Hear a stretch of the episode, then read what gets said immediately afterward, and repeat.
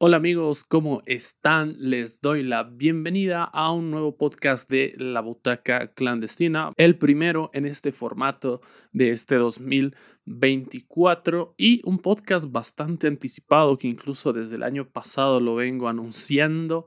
Eh, llegó un poco tarde, pero mejor tarde que nunca. Eh, sepan disculpar, han sido semanas muy pesadas en lo personal y en el trabajo que me han impedido poder realizar este podcast. Pero bueno, así como se ha demorado un poco, eh, va a tener su sorpresa, va a tener su elemento inesperado, porque em, en estas semanas entre la publicación del top que hice en Instagram y la grabación de este podcast, he tenido la oportunidad de ver un par de películas más, eran 28 películas, pero vamos a tener un top 30 eh, y un top 16 de series. el top 30 ha cambiado se han desplazado algunas posiciones debido a una película en particular. Em, una película bastante comentada en las últimas semanas, además. Y bueno, eh, vamos a estar hablando de estos dos tops, también de algunas menciones deshonrosas y también menciones honoríficas Em, en cuanto a las películas, las menciones honoríficas son películas que no se han estrenado el año pasado y tampoco el 2022, eh, pero que he visto el año pasado. Y en cuanto a series, eh, bueno, series que he visto, pero que lamento haber visto.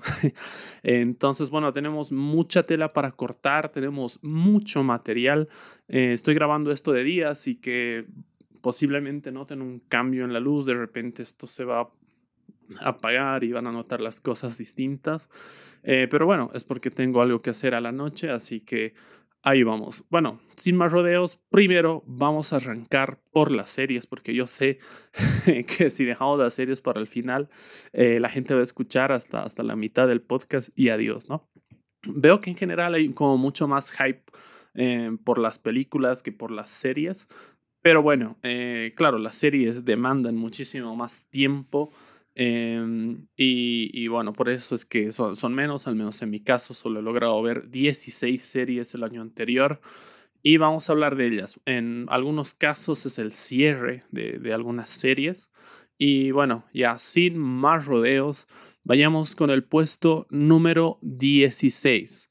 Puesto número 16 lo ocupa Love and Death. Esta es una eh, serie protagonizada por Elizabeth Olsen y Jesse Plemons. Bueno, una miniserie en realidad.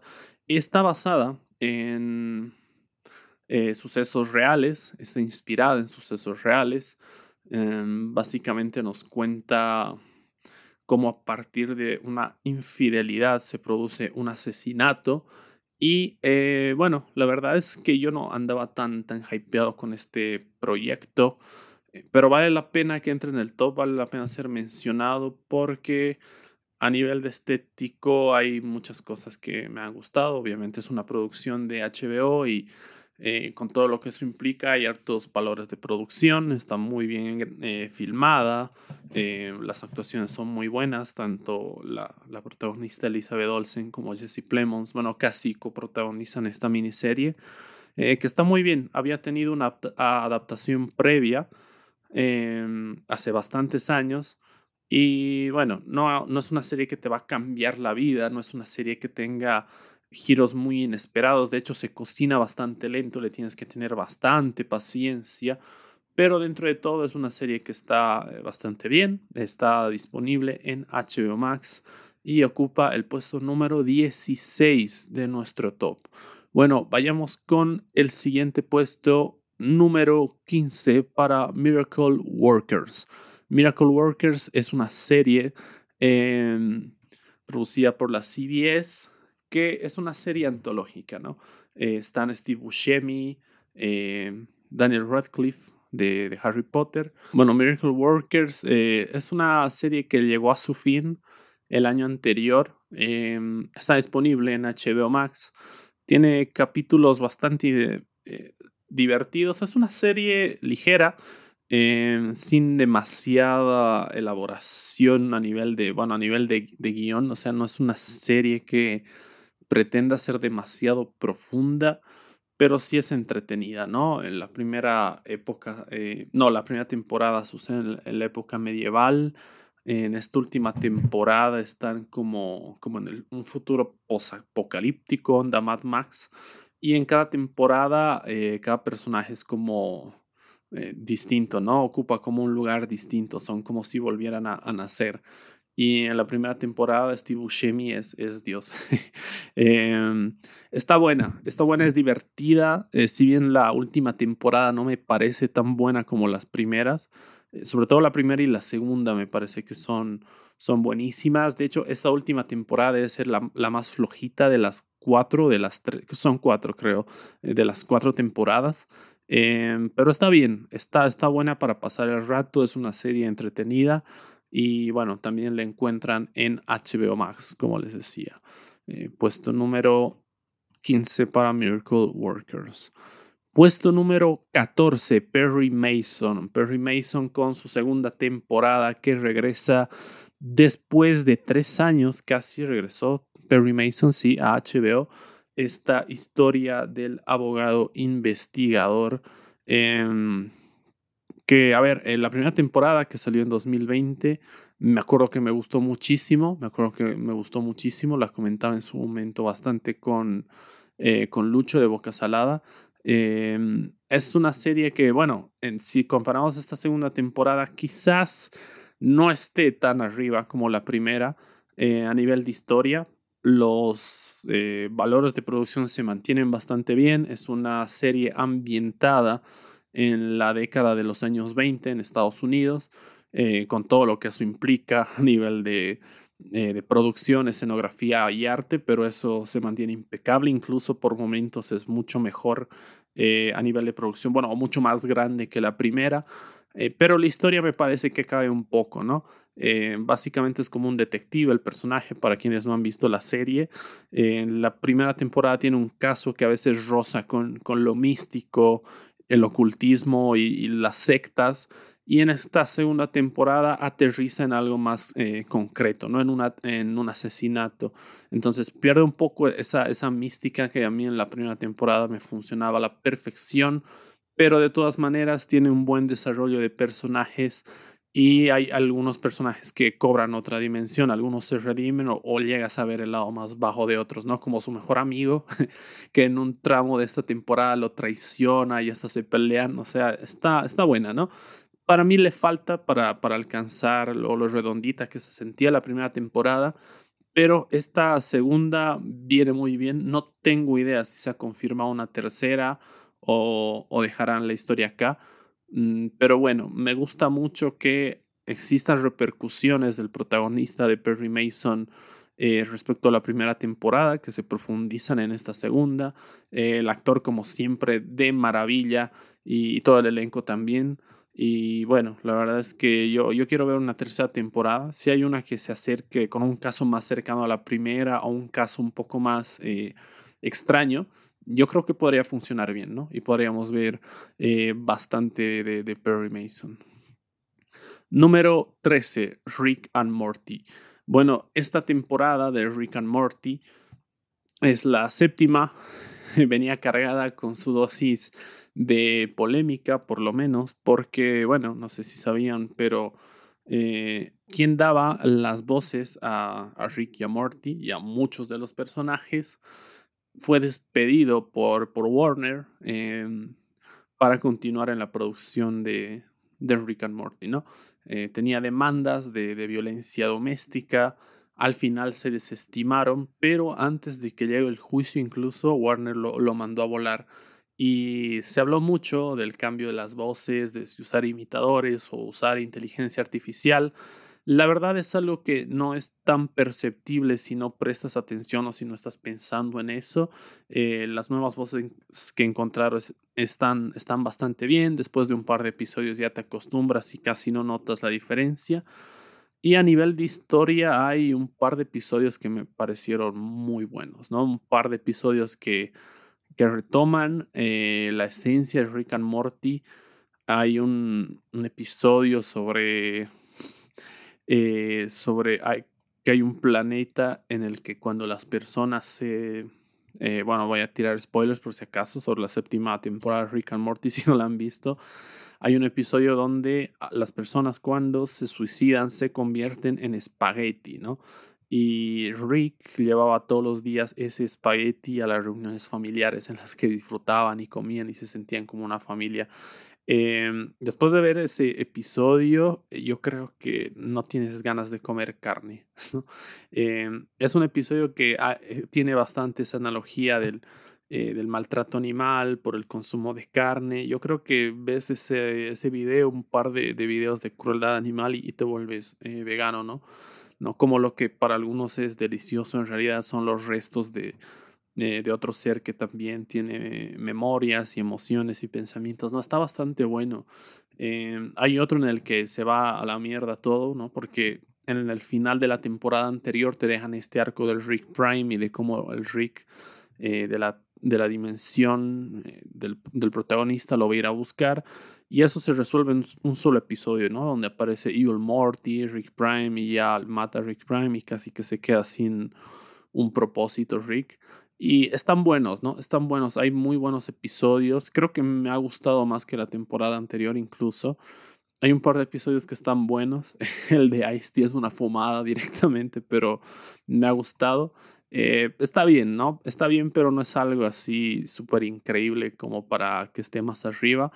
Pero la verdad, eh, bien, bien Rick and Morty, ¿no? No ha decepcionado. Eh, el, toda la polémica y el tema del doblaje como que ha pasado a un segundo plano, al menos para mí, porque la calidad de los episodios eh, se mantiene. Hay un par de episodios que son muy buenos, pero bueno, en general están, están bien ahí, tambalandas entre los buenos, los regulares y los muy buenos, ¿no? Pero buena temporada, buena temporada de Rick and Morty. Después tenemos Invincible. Esta tiene un poco de trampa porque apenas se ha estrenado la primera mitad de Invincible a través de Amazon Prime. Em, la segunda mitad llega este año. Eh, pronto parece porque ya salió un trailer.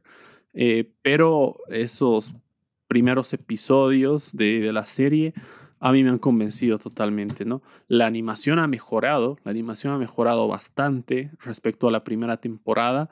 Tenemos, em, claro, el especial de Atom Eve era un poco un teaser de cómo íbamos a ver esta nueva temporada de Invincible, ¿no? El especial de, Atom Eve incluso por momentos está mejor que la, mejor animado, quiero decir, que la, eh, estos primeros episodios de la segunda temporada de Invincible, pero la, la animación ha mejorado mucho, se mantiene el elenco original de las voces.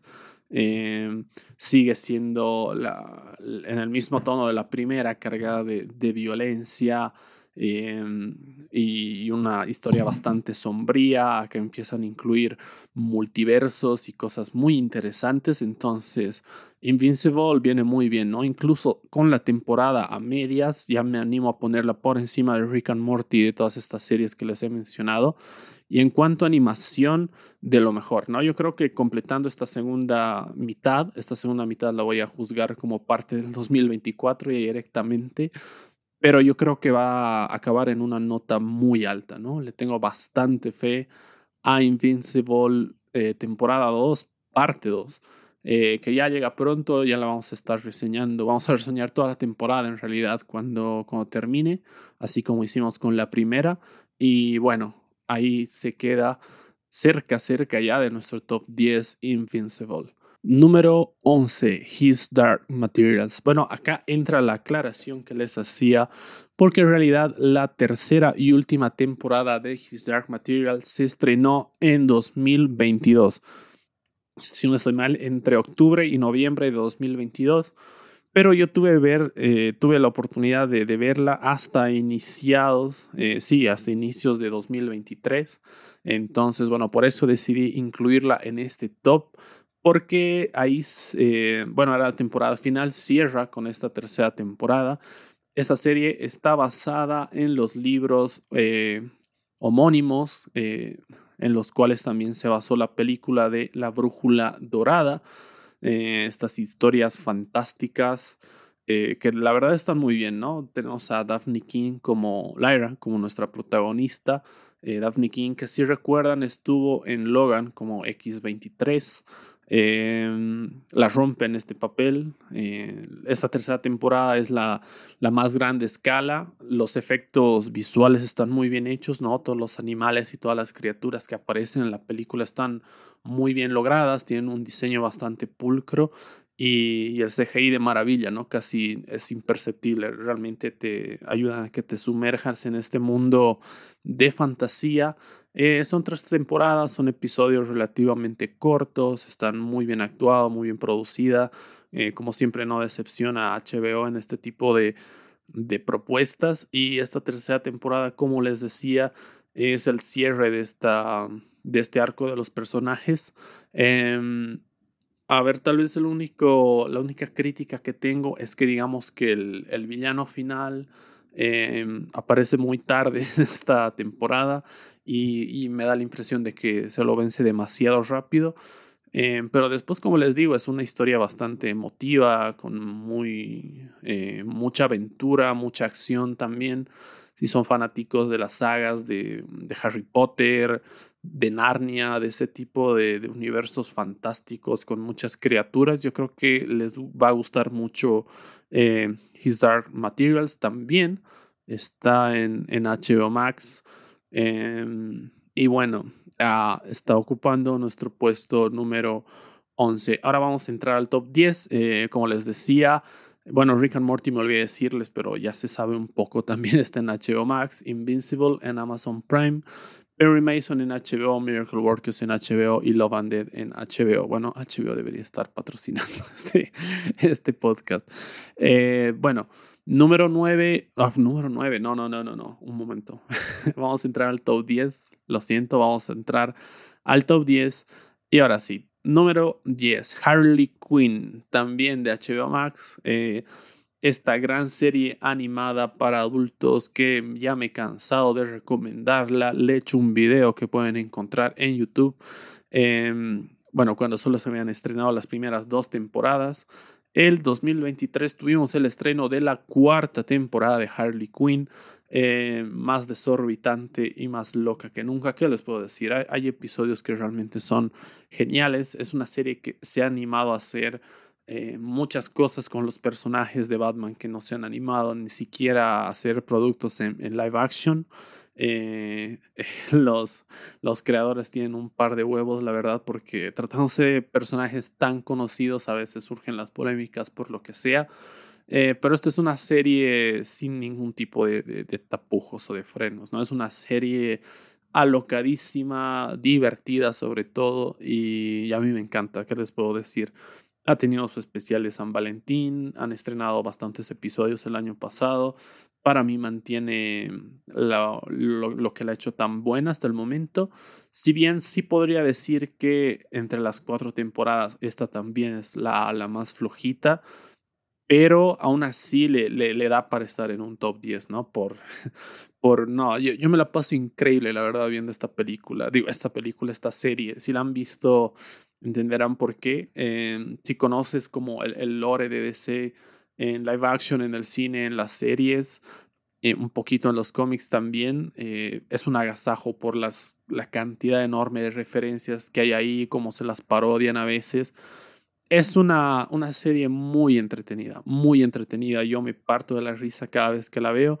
Y bueno, por eso ocupa el puesto número 10. Número 9, Unicorn Warriors Eternal. Esta sí que nadie la veía venir. Esta es una serie, no es una serie under, no es una serie completamente desconocida, pero eh, es una gran serie, es una gran serie de, animación eh, francesa que nada, es básicamente la historia de un grupo de eh, metahumanos o de humanos con habilidades distintas que son reunidos para eh, mantener el orden o el equilibrio del universo a salvo. ¿no?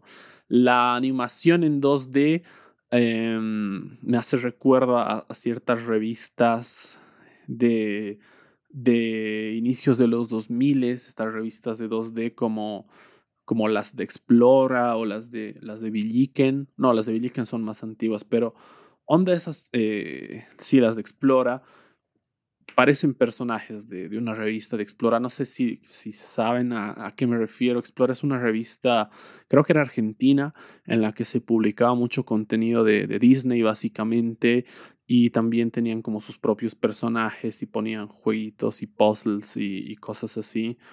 Eh, sopa de letras y no, esas cosas que ya no se hacen, ¿no? eh, los, los juegos que tenías eh, en las revistas y bueno, ahí ponían noticias también de, de las películas y las series y estaba cool. Eh, tienes estética y por momentos parece que fuera una, una pintura también, o los paisajes son, son hermosos, como están eh, los cielos y, y, los lugares donde desarrolla Unicorn Warriors Eternal está muy bien. El diseño de los personajes también tiene como esta ambigüedad entre entre lo tierno y lo oscuro. No es una serie que sí le podrías mostrar a un niño, pero que también tiene sus momentos de oscuridad. El diseño de los personajes está muy bueno, ¿no? Sobre todo a mí me encanta el diseño de, del robot, de Copernicus. Es muy, muy bueno el, cómo se diseña ese robot. Y ese robot no dice una palabra y es súper expresivo. Eh, no, la verdad, todos los personajes eh, de 10, la historia muy bien. Es una historia eh, medieval, épica, de animación. Eh, no es una propuesta tan convencional y la verdad es que está muy bien. Por cómo termina, podría tener una segunda temporada, así como, como quedarse ahí. Es uno de esos finales entreabiertos en los que eh, se abre la posibilidad a que se continúe o que termine. Pero a mí me gustaría que tenga una temporada más o un par de temporadas más eh, por todos los que les he dicho. ¿no? El diseño sonoro de esta serie, Dios mío, antes de pasar a la siguiente, es que es muy importante eh, cómo suena cada personaje, cada escenario, el detalle en, el sonido, en, cada cosa. Eh, hermoso, la animación igual. Yo creo que el detalle que tiene el sonido hace que la animación cobre una presencia espectacular, que se sienta casi todo con vida a pesar de ser animación, ¿no? Eh, muy parecido a lo que hace Studio Ghibli con el sonido, el, el detalle en cada, en cada elemento, eh, la construcción sonora de 10, de 10, espectacular. Y bueno, por eso está en nuestro top 10. bueno, eh, número 8 de Mandalorian temporada 3, la temporada más hateada de esta serie. La verdad no entiendo por qué. Para mí tiene eh, un par de episodios espectaculares. No me voy a detener mucho en hablar de esta temporada porque le hemos dedicado un podcast que claro que sí ustedes pueden escuchar eh, al terminar de, de, escuchar este podcast o bueno, si quieres lo puedes ir a escuchar ahora mismo. Y bueno, ahí profundizo en extenso porque me parece que es una buena temporada, esta temporada 3 de The Mandalorian par de episodios épicos como el de eh, los piratas o demás, siento que no ha tenido tanta aprobación de parte de la gente porque es la temporada menos fanservice, ¿no? Eh, creo que esto mismo lo dijo Lucho cuando hablamos de, de, la serie, bueno, de la temporada en específico, y le doy la razón, porque el público de, de The Mandalorian, o bueno, cierta parte se mal acostumbró al fanservice. Y bueno, a mí me parece que es una temporada que cumple, que como les digo, tiene dos o tres episodios que son exquisitos, que son simplemente emocionantes y como fanático de Star Wars yo me los he disfrutado un montón. Eh, y bueno, un par de episodios también que están como que me, ¿no? El, episodio en el que son como detectives y aparece Jack Black. Eh, y el actor de, del profesor Emmett Brown, ¿cómo se llama? Ay, siempre se me olvida, pero bueno, eh, esos están como que me, pero después tienes episodios como el de los piratas, que a mí me ha encantado, que, que dan la talla y que bueno, hacen que, que haya valido la pena todo, ¿no? Pero no está nada mal, así que ahí se queda, ¿no? Puesto número 8 para The Mandalorian temporada 3.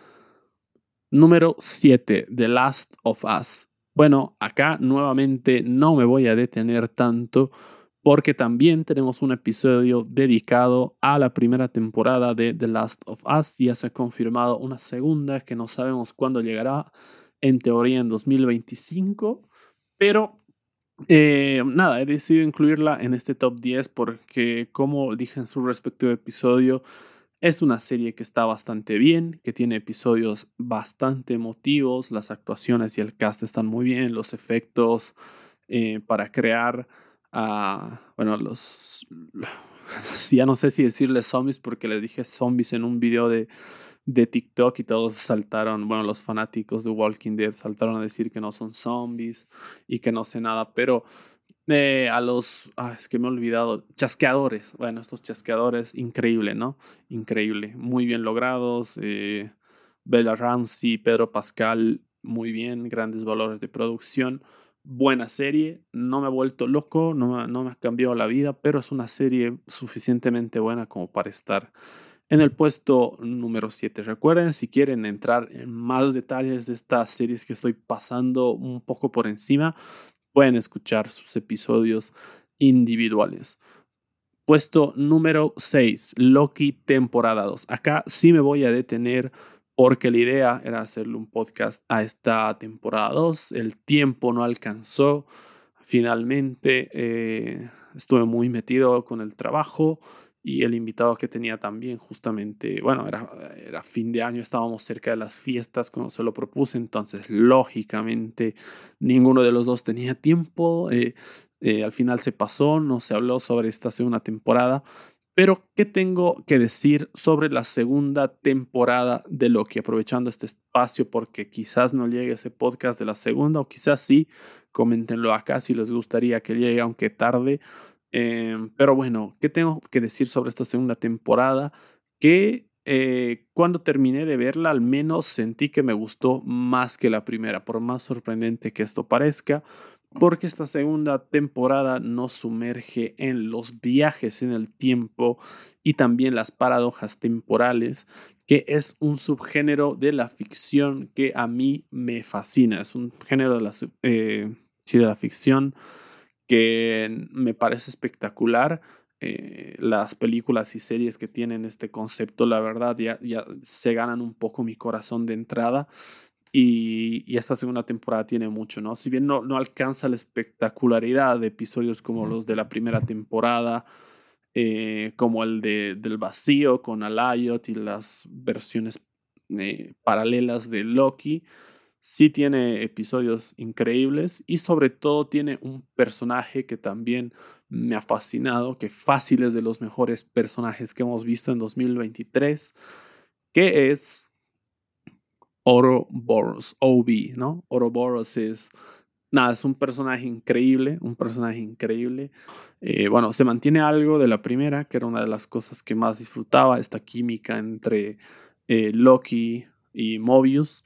La verdad para mí no hay una dupla en el MCU que tenga más química o una relación más auténtica, ¿no? O sea, la amistad de estos dos para mí es más potente que cualquier dupla que hayamos visto en el MCU.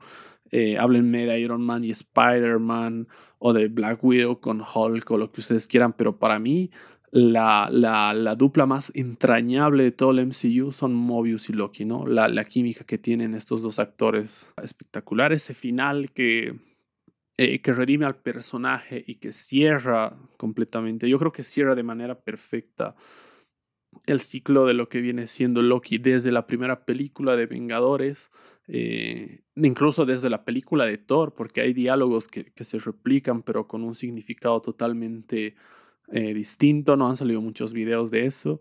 Y, y, yo creo que es, es como cerrar el ciclo por todo lo alto, ¿no? Muchos decían que toda la polémica de Jonathan Mayers y demás podían tirar un poco abajo porque es cierto que es muy importante eh, Kang y, y He Who Remains y bueno, eh, Victor Timely, que es la otra variante de Kang que nos introduce en esta temporada, también interpretada por Jonathan Mayers. Pero eh, yo creo que la pensaron de una manera inteligente como para borrarlo en caso de que les vaya mal con el juicio, que bueno, ahora ya sabemos que les fue mal, o sea, ya tiene la sentencia y todo, pero eh, no, se ha, no, no ha demeritado la segunda temporada, no ha comprometido el desarrollo de esta eh, segunda temporada, ¿no? Y bueno, una gran temporada con un gran cierre.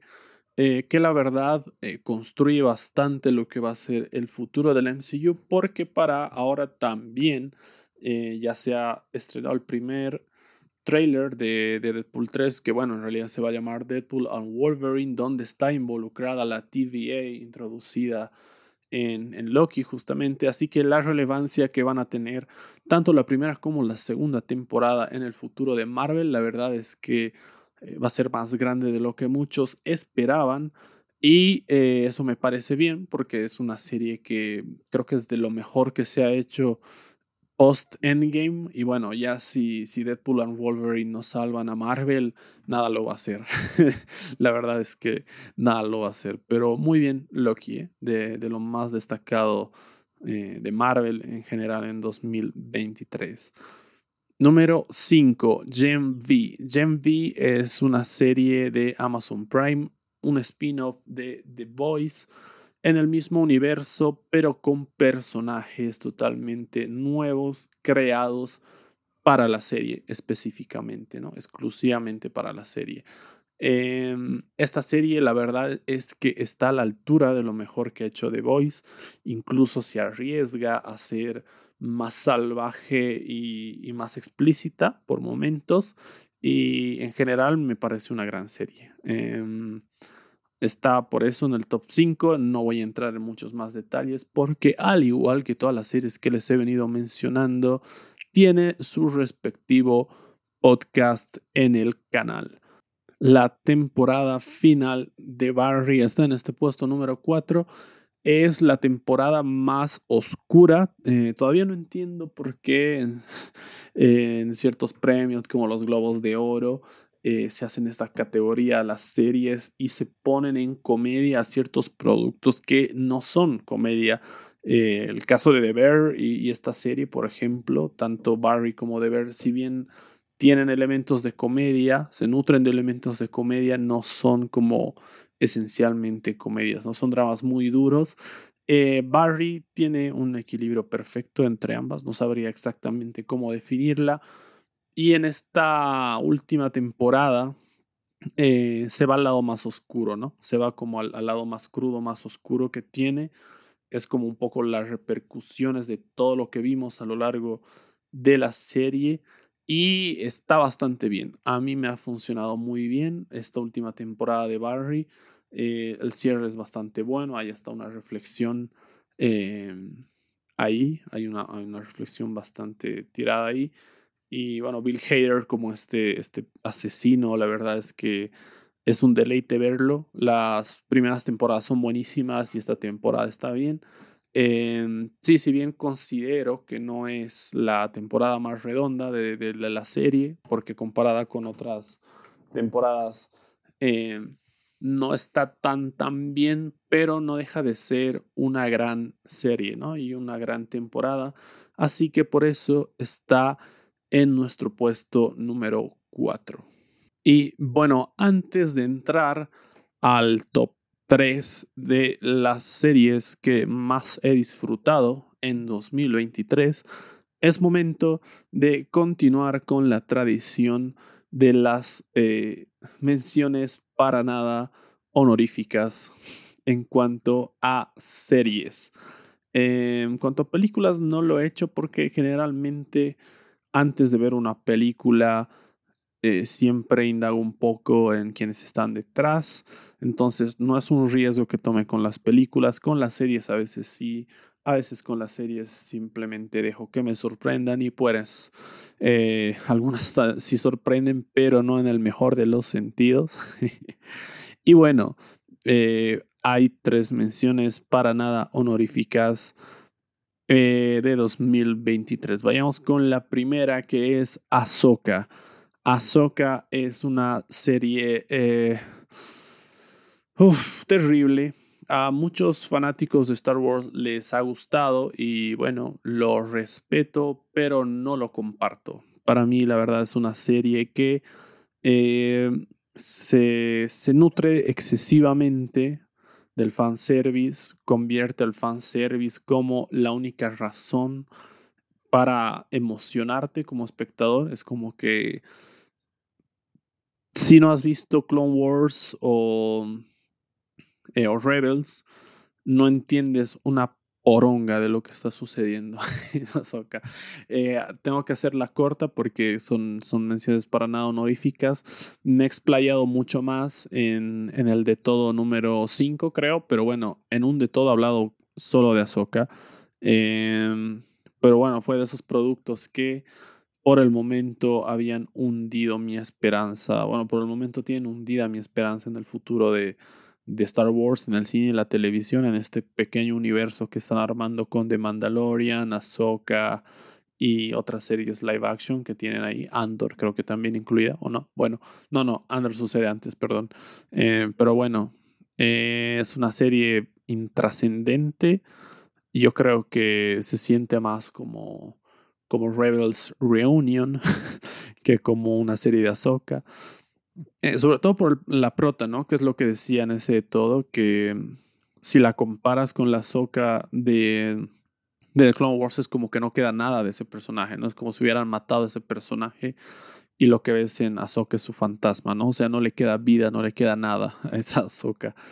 Pero bueno, es una opinión personal eh, y por eso está en las menciones no honoríficas. Siguiente pérdida de tiempo. Secret Invasion, ¿no? Así como Star Wars, como Ahsoka casi mata mi interés por completo en Star Wars, Secret Invasion estuvo a punto de eh, asesinar por completo mi interés en Marvel.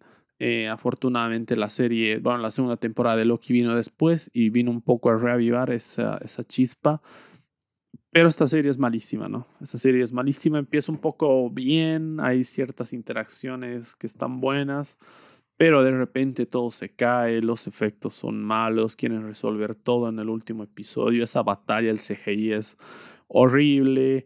Eh, después de la nada ves a, Nick Fury chapándose un scroll, que era el amor eh, de su vida. Y no, la verdad es que quisiera ser como que también no la vi. Em, sin exagerar, para mí es de lo peor que se ha hecho en general en, Marvel, en toda la historia de Marvel. De series, ni hablemos de series, tiene que ser la peor. Sí, tal vez sí es la peor.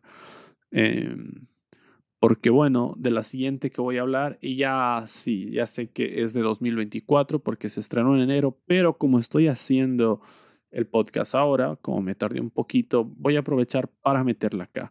Eh, y estoy hablando de Echo.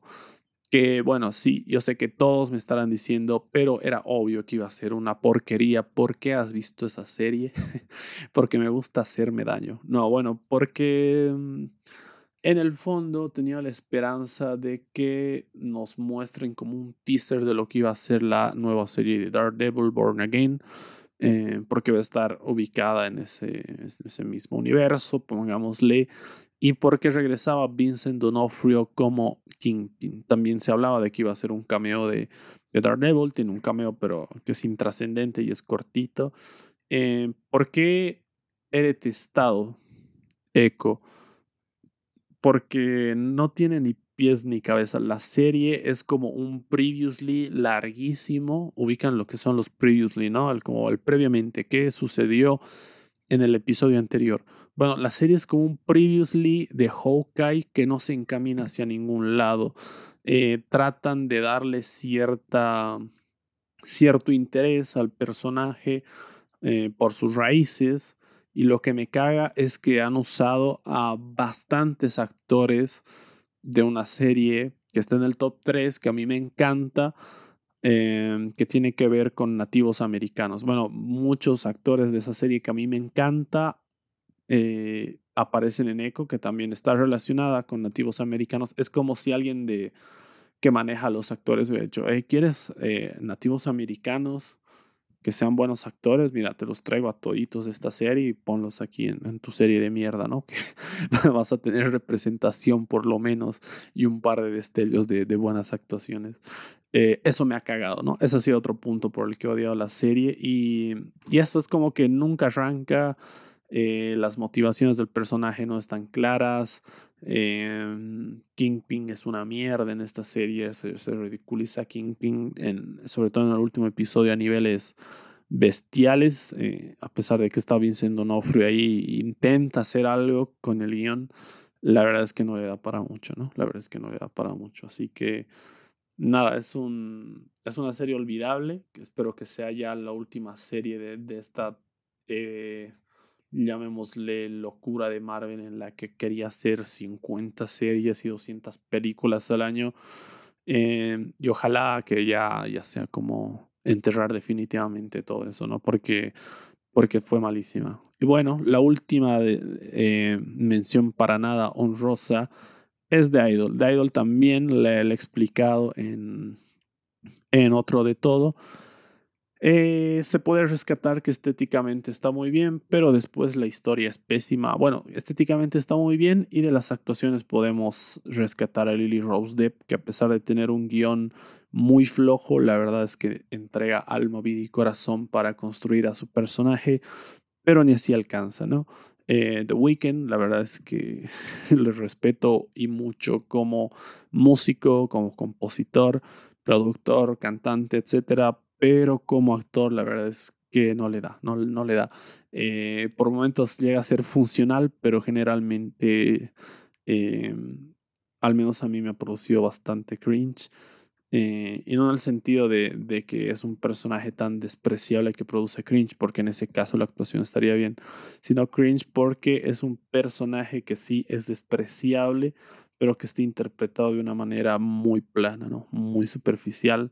Y bueno, es otra de esas recomendaciones, no por recomendaciones, otra de esas menciones para nada honoríficas. Ahora sí, entramos de lleno a nuestro top 3 de series, mis series favoritas de 2023. Número 3, Succession. De nuevo, no voy a detener demasiado en Succession porque al igual que las series mencionadas anteriormente, tiene su propio podcast en, bueno, sus podcasts, porque tenemos la reseña de la serie completa de las primeras temporadas, de la primera a la tercera y de esta cuarta y última temporada también. Así que completa, reseñada. Eh, una temporada final espectacular que tiene un episodio que fácilmente es de los mejores episodios hechos en la historia de la televisión. Me refiero al episodio del funeral, ¿no? Bueno, en el que se enteran que su padre está muerto. En realidad, no, porque el funeral es otro, sí, el de Kendall's Wedding. Eh, eh, no, no es Kendall's Wedding, era Kendall's. ¿Quién era? Ay, se me está haciendo una ensalada con los nombres. Eh, Logan, Logan era el padre, Kendall, bueno, el episodio en el que se enteran que, spoiler alert, murió su padre, episodio espectacular, una temporada muy bien lograda, un final grandioso, que yo creo que las posicionan entre una de las mejores series de la historia. Estuvo también, eh, si no estoy mal, el año pasado en el top, y acá nada eh, yo estaba seguro que cuando la vi iba a ser la mejor serie del año, pero aparecieron dos sorpresitas ahí, que son las que ocupan los siguientes lugares. La encuentran en HBO. Eh, yo les diría que le den una oportunidad. Es una serie que hay que tenerle paciencia, hay que tragarse los primeros tres episodios. No tragarse en el sentido de que sea insufrible o aburrida, pero sí tiene un ritmo bastante pausado que yo creo que puede alejar a, más de uno, ¿no? Pero dentro de todo, una serie muy, muy bien lograda. Así que, bueno, por eso ocupa nuestro tercer lugar. Dos, The Bear. The Bear que estrenó su segunda temporada en 2023. Tiene sus respectivos podcasts de la primera y la segunda temporada. La verdad, una serie espectacular protagonizada por Jeremy Allen White y conformada por un elenco eh, con actores que no tienen mucho renombre. Hablo del elenco principal eh, porque después tenemos cameos de actores y actrices de renombre de una talla increíble, eh, insospechados además, que se sienten casi como apariciones estelares y que aportan mucho. Em, una serie muy emotiva, centrada en, en los personajes, em, que nos mete de lleno en, la dinámica de una familia que ante la pérdida de un miembro eh, importante se va como quebrando, se va como cayendo a pedazos mientras el protagonista trata de emprender un nuevo negocio eh, con un restaurante, ¿no? Esa es básicamente la trama, pero a partir de ahí vamos a tener eh, una historia que no va a ser más que crecer en intensidad. Eh, es una historia o es una serie que te puede causar mucha angustia, mucha ansiedad. No la veas si estás bajo presión, no la veas si estás en un momento muy eh, agobiante de tu vida porque puede venir a reforzar eso, ¿no? pero sí es una serie que tiene personajes muy entrañables, ¿no? Tiene personajes con mucho corazón. con mucho corazón, si bien la primera temporada es buenísima, en la segunda temporada se profundiza mucho más y ya vendría a ser como, como un prólogo, ¿no? La primera temporada comparada con la segunda. Eh, nada, la encuentran en Star Plus o en Disney Plus y es una gran serie, ¿no? Ha arrasado en esta temporada de premios y bueno, es esperable que en su tercera temporada, que ya ha sido confirmada, también vaya arrasando, ¿no? Yo creo que con estas temporadas apenas ya se ha metido de lleno también entre las mejores series de la historia. Yo sé que es mucho decir esto. Algunos me dirán mejor que Breaking Bad, mejor que Game of Thrones. Yo creo que se sienta en esa tabla. ¿eh? Yo creo que se sienta en esa tabla eh, y, puede comer en esa tabla tranquilamente. The Bear, serie espectacular que también cuando la vi dije, no, no puede ser que haya algo mejor que esta serie en este año. Pero me equivoqué porque acá tenemos el puesto número uno va para Reservation Dogs temporada 3, temporada final. Una serie que también estuvo el año pasado en este top, si no estoy mal, en segundo lugar, quedándose por debajo de Better Call Saul. No, en tercer lugar, por debajo de Better Call Saul y de Atlanta. Nada, este año yo creo que para mí al menos se merece eh, el puesto número uno porque es una serie que me ha emocionado a otros niveles, ¿no? Es una serie muy centrada en los personajes, es una serie que se siente muy cercana porque son humanos con problemas eh, cotidianos, lidiando con sus emociones, lidiando con sus miedos. Y esta tercera temporada es un cierre perfecto porque este grupo de, de adolescentes finalmente va a abandonar el colegio, la escuela y se van a encarar al mundo profesional, a, buscar la universidad estudios o a trabajar, básicamente, ¿no? Se separa el, grupo de los integrantes y nada, yo creo que mantiene este, este surrealismo la serie, está producida por Taika Waititi, eh, Steven Harjo y bueno, bueno, Steven Harjo es el creador, es una una gran serie, la verdad, es una serie que me ha hecho llorar en varios episodios, ¿no? Por, por lo cercanos que se sentían, por lo emotivos que eran. Bueno, esta serie también me he cansado de recomendarla. Eh, no es una serie muy conocida, la verdad, no, a pesar de, estar involucrado ahí Taika Waititi, no es una serie que se haya hecho muy popular, pero sí es una serie que al menos para mí eh, podría definirse como realismo mágico, ¿no? Por tener situaciones eh, que Pueden pasar situaciones que se sientan cercanas y cotidianas, pero llevadas a un extremo en el cual se tornan casi fantásticas, ¿no? Se tornan eh, distintas y funcionan perfectamente dentro de la ficción. Es una serie con episodios muy cortos, de, de 20 minutos y unos 8 o 10 por temporada. Creo que la primera temporada tiene más pero más o menos va en ese rango. Un elenco increíble, ¿no? El elenco que les decía de, los nativos americanos, porque esta historia se desarrolla en una eh, reserva de nativos americanos con un grupo de adolescentes. Y bueno, tenemos a los adultos que están ahí. Eh, tenemos episodios de, flashbacks al, pasado donde vemos las versiones jóvenes de los personajes adultos que se nos introducen en las primeras temporadas, lo cual está buenísimo. Son muy buenos episodios. Tenemos un episodio espectacular donde aparece Ethan Hawke, además como el padre de, una de las protagonistas de este grupo.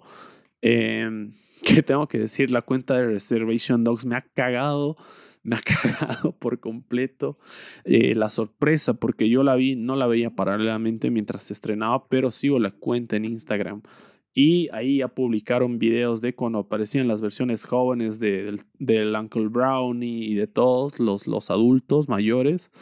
Y también eh, la aparición de Ethan Hawke, ¿no? La aparición de Ethan Hawke. O sea, está bueno que quieran promocionar la serie, pero se han pasado. O sea, yo sé que muy poca gente ve la serie a pesar de que es espectacular, pero, pero no hagan eso, amigo, no hagan eso. O sea, yo en ese rato dejé de seguir la cuenta porque me tiraron spoilers de cuál ha sido mi pecado no verla la semana de estreno.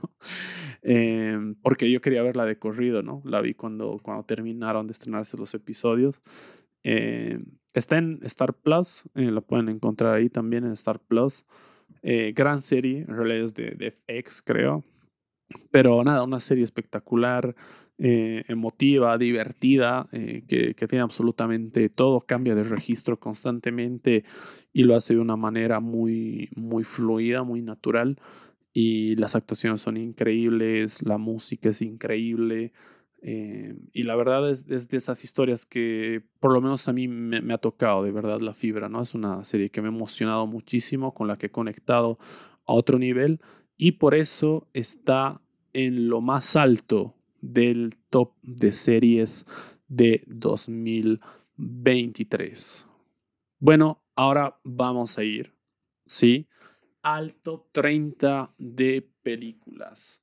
Top 30 de películas que, bueno, yo creo, yo sé que es lo que más esperan las películas. Eh, acá, acá empieza realmente el podcast para muchos de ustedes, pero bueno, espero que dentro de las series también hayan eh, recomendaciones que les hayan interesado, incluso las menciones no honoríficas y por, por ver qué tan malas están, las quieren ir a ver, pues bueno, ya he dejado ahí las plataformas de streaming en las cuales las pueden encontrar. Ahora sí, puesto número 30 de las películas, entramos al top 30 de cine. Número 30, The Creator. Uf, acá tengo que decir la verdad.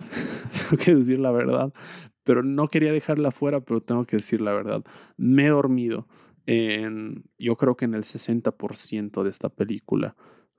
Eh, no estaba cansado, no, estaba particularmente cansado ese día, pero em, la verdad es que, es que la, no sé si la historia me ha resultado muy familiar y tal vez por eso mi, mi cerebro ha confundido el, el, cliché con el agotamiento, pero me he dormido.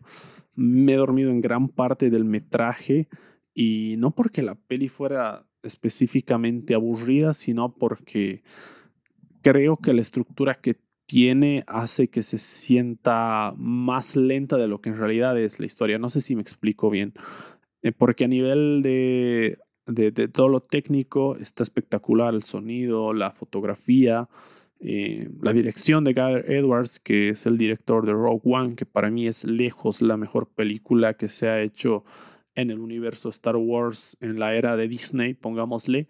Eh, y tenía mucha curiosidad de, de, qué hacía, ¿no? Porque era un mundo futurista, eh, teníamos ahí a, a, David Washington, ¿no? El protagonista de Tenet regresando acá.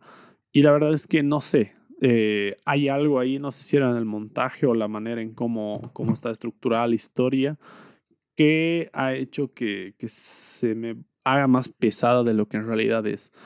Tengo que verla, eh, con un café y, mi atención al 100 para juzgarla eh, en su totalidad, me parece. Pero no quería dejarla fuera porque a nivel visual eh, y, de cómo están construidos ciertos personajes me ha funcionado de maravilla. Sobre todo teniendo en cuenta que se ha producido con estas cámaras Sony, ¿no? Creo que era una Sony A, A3 o, A, o S3, algo así. Es una, una cámara eh, más amateur, pongámosle una cámara eh, que se usa en un mercado más masivo, ¿no? En los productores que no tienen acceso a cámaras de cine, bueno, han usado estas cámaras y el resultado es fascinante, ¿no? Eh, lo cual es bastante inspirador y es bastante increíble ver cómo los detrás de escena de este tipo de producciones eh, pero por ese lado, ¿no? La factura técnica me ha parecido espectacular, pero la, eh, la, la, historia, perdón, no me ha parecido que sea algo demasiado disruptivo, demasiado innovador. Es básicamente como Children of Men o, Logan, es ese tipo de historias, con la diferencia que yo no he sentido como hay un factor que las, que las diferencie, ¿no? Son muy parecidas, ¿no? Un, un tipo tiene que salvar a a la futura esperanza de la raza humana en medio de un entorno apocalíptico. La misma premisa. Eso sí, eh, a nivel visual y, técnico no hay nada que discutirle porque está muy bien lograda, ¿no?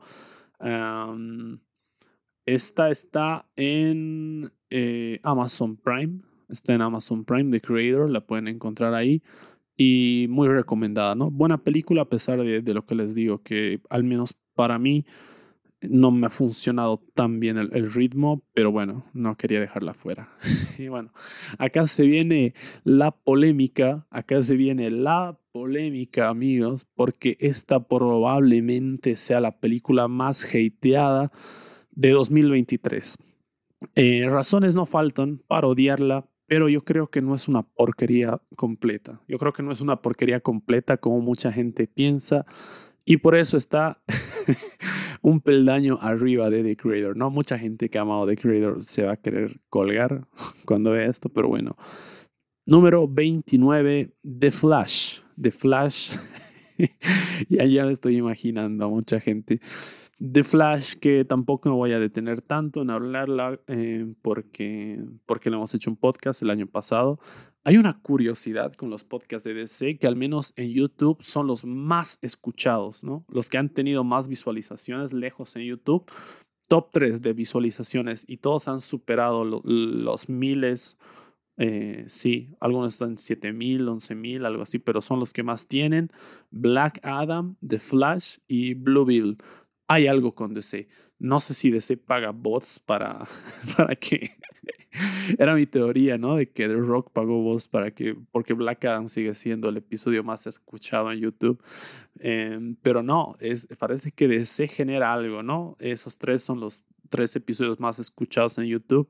Eh, bueno, ahí está The Flash, que bueno, sí, ya, ya sé, tiene un CGI horrible, los bebés, una historia que no tiene ni pies de cabeza, eh, una historia que se nota que ha sido reescrita y reescrita y reescrita un montón de veces.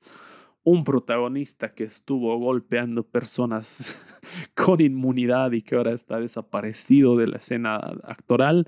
Y bueno, todos esos son elementos para el caos que terminó siendo esta película pero no me parece que sea un despropósito total. No tiene cosas valiosas como la Supergirl de Sasha Calle, que espero que se recupere para proyectos futuros en los que se hable ya del multiverso DC. Em, y ciertos momentos emotivos con el Batman de Michael Keaton. Poco más. Eh, después la, la historia es un desastre, pero como buen fanático que soy de DC, al menos por esos puntos me parece que está rescatable, ¿no? Por ahí, cuando vea Sin Dormirme de Creator, la, ponga muchos peldaños arriba o la saque, pero para mí The Flash merecía ser mencionada eh, por esto que les digo, ¿no? ¿no? No es una porquería total. Yo creo que poco o casi nada de responsabilidad tiene el director de que esto haya sido un desastre por todo lo que decíamos, todo lo que estuvo alrededor de la película, que de hecho terminó siendo más interesante que la, que la película.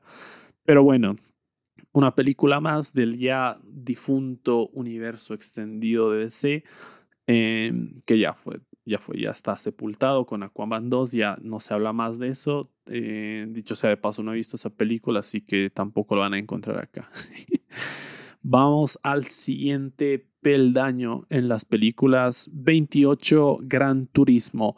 Esta es una película de la que no esperaba absolutamente nada y terminó eh, sorprendiendo para bien, no me volvió loco, no me cambió la vida, pero me parecía que tenía cosas interesantes y que funcionaba bastante como una película de entretenimiento. ¿no? Recientemente se ha añadido al catálogo de HBO Max, ah, la pueden ver por ahí.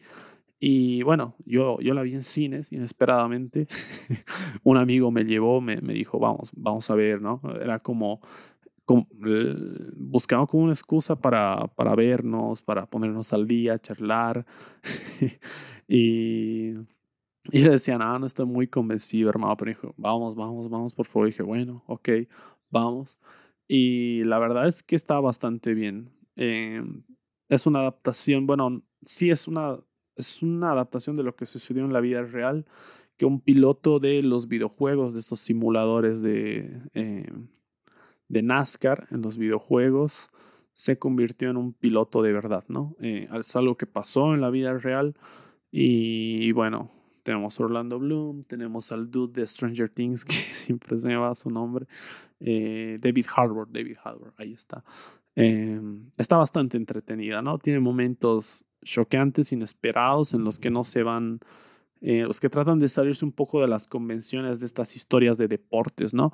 Si bien sí cae en muchos de los vicios de esas historias de, superación de deportes, eh, yéndose por otros caminos menos esperados, sí es un producto que funciona bien. Es un producto de entretenimiento para ver un domingo por la tarde eh, que eso sí, a nivel técnico también hay que destacarlo. Las secuencias de las carreras están muy bien.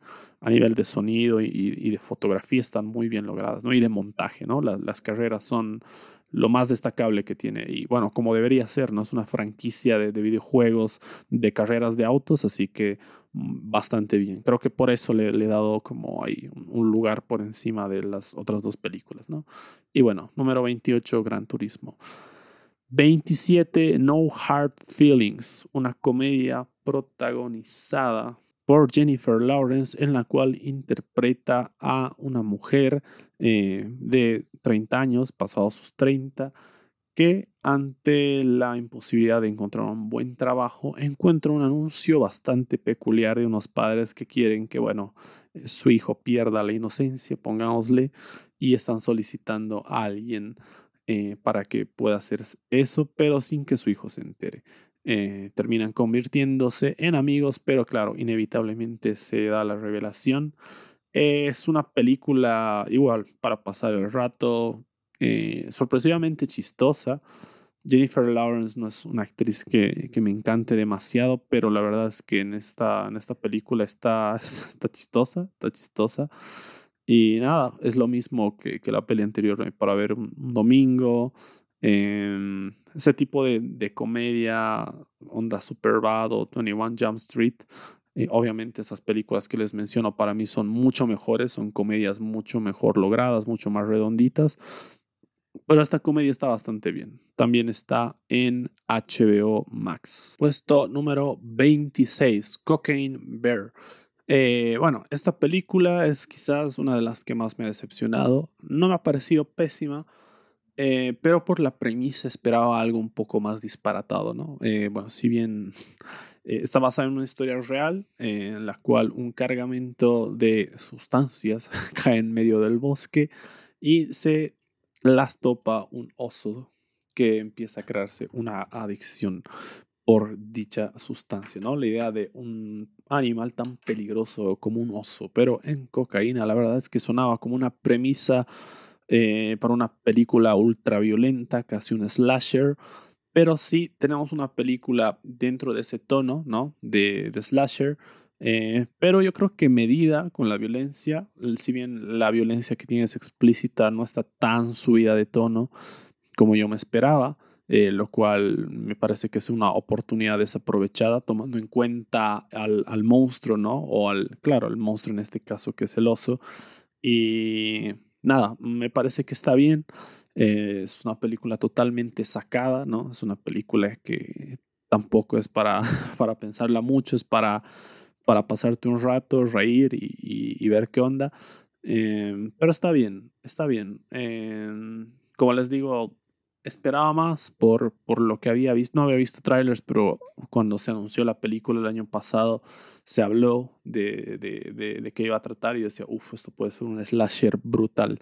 En cambio, se le mete bastante humor a la película, que funciona bien, pero no termina de ser eh, al menos lo que yo esperaba, ¿no? Está bien como, como película entretenida más que como peli de terror o peli de, de suspenso, thriller.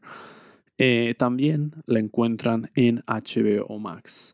Número 25, El Visitante, película más reciente de Martín Bullock. Película boliviana, para quienes nos siguen desde otros países. Esta es una producción boliviana bastante premiada en otros países con nominaciones en, los premios platinos, si no estoy mal. Em, una historia de reconciliación entre un padre y una hija que me funciona bien. Eh, no voy a entrar tampoco en tantos detalles porque es esta película sí tiene su podcast. En su momento hablamos de ella largo y tendido, con opiniones divididas y mucha reflexión. Es un podcast que, me gustó bastante grabarlo. Y bueno, em, no me encantó al nivel de, otras películas que se habían estrenado en años anteriores, eh, que sí las había incluido y bastante alto incluso en el top. Pero está bueno, ¿no? Está bueno que tengamos cine nacional acá representando y para mí está bien. Para mí está bien. Tiene ciertas cositas que no me gustan del todo, pero en general me parece que es una buena película, ¿no? Así que número 25 para El Visitante, película boliviana. me estoy riendo porque, porque bueno, cuando estoy grabando esto ya, ya arrancó el top en el top el versus en Instagram. Como siempre yo para hacer los emparejamientos hago un sorteo a la clásica, ¿no? Con los papelitos y todo ahí hago el, emparejamiento. Y le tocó con The Flash, ¿no? O sea, nunca en los versus hasta ahora se había clasificado a la segunda ronda una peri boliviana como, como en la Copa América, digamos. pero de las que yo he visto, ¿no? Porque ya sé que un año hemos ganado la Copa América, pero Em, este año llegó. ¿Y por qué llegó? Porque le tocó con la peli más hateada de, de del, del, universo, ¿no? es tan odiada de Flash que hasta, hasta el visitante la, la superó en el versus. Pero, pero bueno, lo digo en el sentido de que no pasan, porque bueno, como no solo nos escuchan de Bolivia, generalmente se, se apoya lo, lo, de afuera. ¿no? Incluso si no es de Bolivia, se, se apoya más lo de afuera, pero bueno, ¿qué vamos a hacer? Número 24, Knock at the Cabin, la película más reciente de M. Night Shyamalan, el gran director de suspenso, de Unbreakable y tantas películas. Eh, regresa. La última película, no la he no la había ido tan bien, la era Young o algo así. No, bueno, en la, en la que envejecían en la isla. Yo no la vi, tenía ganas de verla, pero al final se, me, se me fue. No la vi. Eh, quizás las críticas mixtas me hicieron verla con un poco de cuidado, pero eh, la verdad es que es una, bueno, ahora hablando de Knock at the Cabin, es una buena película, ¿eh? es una buena película dentro del suspenso, entraría, yo creo, dentro del suspenso y algo de, horror, donde básicamente, spoiler alert, los cuatro jinetes del apocalipsis visitan una familia esperando que esta familia haga un sacrificio muy difícil con la esperanza de que ese sacrificio salve a la humanidad del fin inminente, ¿no? Em, suena mucho más grande de lo que en realidad parece, pero eh, eso me gusta mucho, ¿no? Estamos enfrentándonos a una amenaza gigante, pero tú lo ves desde la intimidad de una familia, ¿no? Desde el espacio cerrado que representa una familia. Y está muy bien. Acá Dave Bautista muestra que de lejos, al menos para mí, es el mejor actor de todos estos luchadores que han saltado al cine, ¿no? Eh, John Cena también es bastante bueno y lo ha demostrado en la serie de Peacemaker, pero Dave Bautista ya ha trabajado con Denis Villeneuve, en, Blade Runner, eh, en Dune también, y ha trabajado con, eh, ¿cómo se llama? El director de Glass Onion y de, bueno, ya ha trabajado en, producciones bastante más importantes y yo creo que acá demuestra por qué se lo llaman para papeles serios, ¿no? Es buen actor, lo ha demostrado acá, acá es muy importante el rol que tiene y lo hace muy bien, lo hace muy bien y creo que por eso he puesto a, a Knockout de Cabin acá a ver, no súper arriba, pero sí por encima de algunas películas entretenidas, interesantes, ¿no? Porque tiene algo, algo más que la hace, al menos para mí, destacar por encima de estas películas. También está en HBO.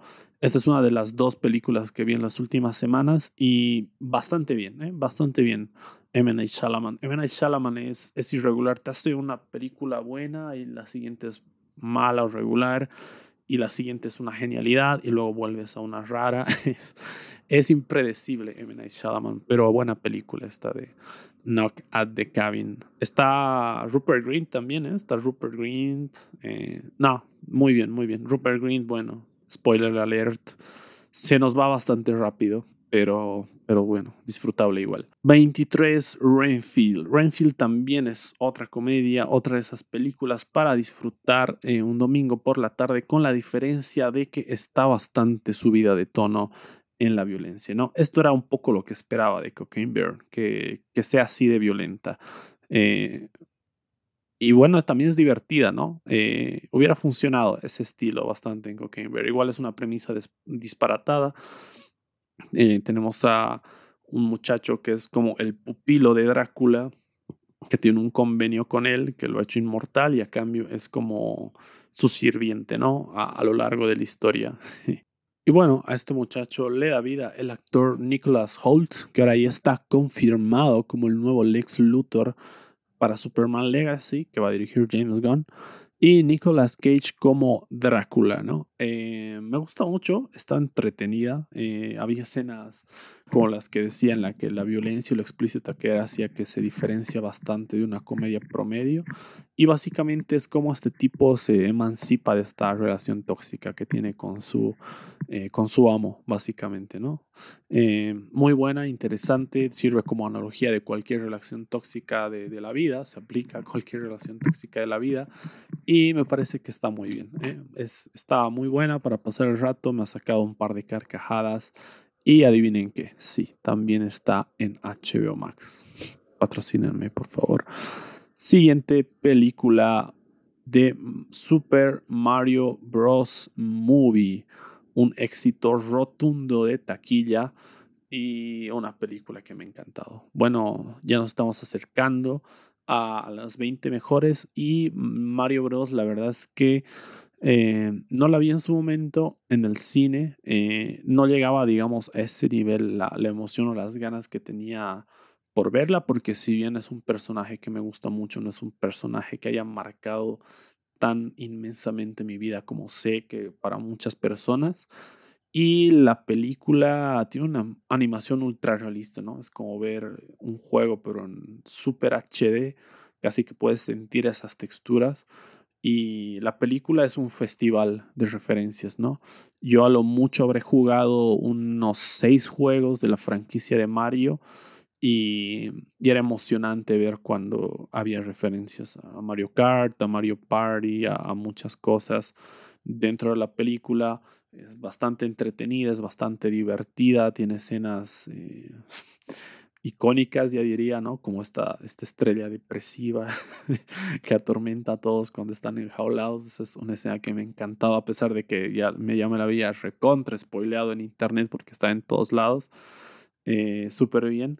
Y nada, eh, una gran película, ya se la ha confirmado una secuela, obviamente de la manera que la ha roto en, en taquilla era esperable que se le confirme una secuela y bastante bien, ¿no? También de esas películas para entretenerse, para no pensar demasiado y para pasar un buen rato. Y sí, está en HBO Max. 21 eh, Blue Beetle. alguien, alguien debe pensar que, que, que, HBO Max me ha pagado para hacer este top, pero la verdad es que no. Están casi todas las películas que nombra hasta ahora, hasta ahora, pero ¿Qué le vamos a hacer, gente? ¿Qué le vamos a hacer? Es una plataforma que consumo mucho, pero también es una plataforma que tiene muchos títulos interesantes, importantes, ¿no? Así que no, no es coincidencia y no me han pagado nada tampoco. ya quisiera, mano. 21 em, Blue Beetle. Otra película que ha recibido mucho hate, otra película que no ha tenido la atención que yo pensaba o que yo siento que merece. Y sí, porque es una muy buena película, tiene escenas emotivas, eh, con la campaña correcta yo creo que podría haber tenido el impacto cultural que en su momento tuvo eh, Black Panther. Eh, para la comunidad afroamericana, yo creo que hubiera podido tener el mismo impacto para la comunidad latina, Bluebill, con, con un marketing correcto. Se vio muy perjudicada por la huelga de, de, guionistas del año pasado, por lo cual no pudo hacerle demasiada publicidad. Bueno, directamente no se le pudo hacer publicidad, por eso surgió el, el, el meme de Bluebill 18 de agosto solo en cines, que al final fue solo en cines porque nadie iba a verla al cine, ¿no? No, no le fue bien en taquilla. Eh, creo que le está yendo bien en, en HBO Max. Creo que le está yendo bien. Pero bueno, sobre todo la introducción de, de Sholo Maridueña como Blue Bill, eh, muy bien, entrañable la familia, muchas referencias latinas, muchas cosas que le dan ese, ese rasgo latino que la hacen única. Película también disfrutable, ¿no? Para el fin de semana, sin mucha vuelta, buenas secuencias de acción, buenos efectos visuales. Eh, yo creo que por eso se ha estrenado en cines, porque no es una peli que se sienta de, streaming, como hay algunas que se estrenan, pero esta está muy bien. Esta está muy bien. Me animaría a decir que de las mejores secuencias de acción también que hemos tenido en, en 2023 está en la conversación. Bueno, ahora sí vamos a entrar al top 20 de películas. Número 20, Bo is Afraid. Eh, bueno, acá tampoco me voy a detener tanto porque al igual que Blue Beetle tenemos un podcast entero dedicado a Bo is Afraid. Eh, tercer largometraje de Ari Aster con Joaquin Phoenix como protagonista. Eh, una película muy disparatada, onírica, angustiante, pero que en cierto momento se la va un poco de las manos al director. Me parece que funciona bien es su película más flojita, al menos para mí, de las tres que ha dirigido, que, bueno, las dos primeras son obras maestras directamente, esta me parece su película más flojita, pero no la convierte en una película mala, ¿no? Sí se le va, como decía, en cierto momento se le va totalmente de las manos la película y, y parece que es un como un limbo, un despropósito y algo que no termina de tener forma, pero nunca se siente como algo malo, ¿no? es básicamente la exploración de una relación tortuosa entre una madre y un hijo y sus repercusiones. Y la verdad es que está muy bien, ¿no? Obviamente Joaquin Phoenix no decepciona, tiene momentos que visualmente son hermosos, atrapantes, la factura técnica no hay nada que reclamar. La historia sí, se va a demasiados extremos por momentos, pero dentro de todo una experiencia inmersiva y al igual que como mencionaban de ver, una experiencia angustiante que no les recomiendo ver si están estresados o, pasando por un momento de demasiadas preocupaciones, ¿no? Porque esta película lo va a aumentar. Así que ténganlo en cuenta, pero de todas maneras es lo suficientemente buena para colarse en el puesto número 20. 19. Asteroid City barra Los cortos de Roald Dahl dirigidos por Wes Anderson. Bueno, como no tenemos una categoría específicamente para cortometrajes, tal vez en algún momento eh, me gustaría consumir más, más cortometrajes, perdón, también, no consumo tantos, pero eh, quizás algunos no lo sabían, el año pasado estrenó em, tres, no, cuatro largometrajes, eh, Wes Anderson, inspirados en historias de Roald Dahl, ¿no?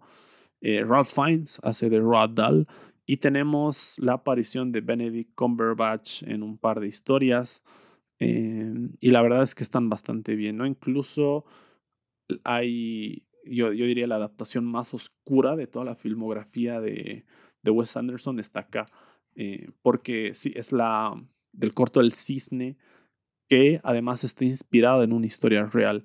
Eh, no es eh, oscuro por lo que se muestra, sino por lo que se narra. Y, realmente debe ser lo más oscuro dentro de la filmografía de Wes Anderson. Es bastante turbia la historia. Eh, porque sí, generalmente son, si tenemos personajes dramáticos, pero con mucha más luz. Y, acá es bastante oscuro. ¿no? muy bien los cuatro cortometrajes, me, me gustaron todos, algunos más que otros. Pero nada, Benny Cumberbatch y, y, Wes Anderson, la verdad es que un mancuerna espectacular ahí. Y como siempre ahí hasta el, hasta el más secundario, súper importante, ¿no? Eh, y bueno, Asteroid City, que fue el primer podcast de 2024, que lo pueden encontrar ahí, que como les decía tenía un par de detalles eh, que no me cerraban del todo, eh, que obviamente no era su mejor película ni estaba entre sus mejores películas, pero que tampoco me parecía la peor. Eh, me gustó más que La Crónica Francesa y yo creo que es una película con valores interesantes. Con valores interesantes, se estrenó recién en HBO Max. y, bueno, ah, eh, Boys Afraid está en Amazon Prime Video. Sí, sí, Amazon Prime Video, ahí la pueden encontrar. Y Boys y Asteroid City, perdón, está en HBO Max. Y los cortos de Wes Anderson están en Netflix, ¿no? Son producidos por Netflix, eh, Netflix, perdón. Hasta por eso me vino como el, efecto Mandela, porque yo pensaba que, que, Asteroid City se había estrenado en Netflix también.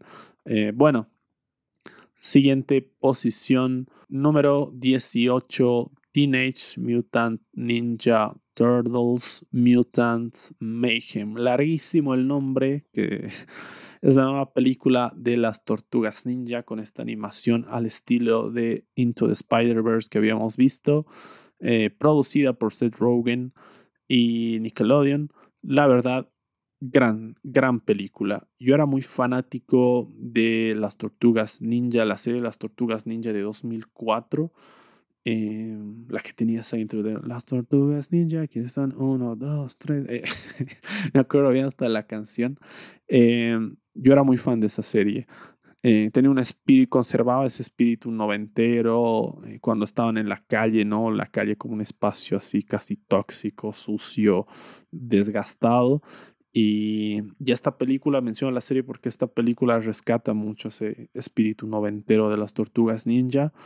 Es una película con una animación muy bien lograda. La verdad es que muchos hablan de, ah, todos se han copiado la animación y bla, bla, bla, pero por mí que se sigan haciendo películas con este estilo de animación, eh, porque para ciertos personajes funcionan de maravilla, ¿no? Habíamos visto también la película del gato con botas y en esta, en esta película funciona de la maravilla, ¿no? Es una película súper entretenida, básicamente nos habla de, cómo las tortugas conocen al mundo y se animan a salir por primera vez al mundo después de haber eh, vivido básicamente toda su vida en las alcantarillas por miedo a ser eh, juzgadas, pero terminan convirtiéndose en héroes, ¿no? Hasta el, villano es un mutante, hay muchos mutantes.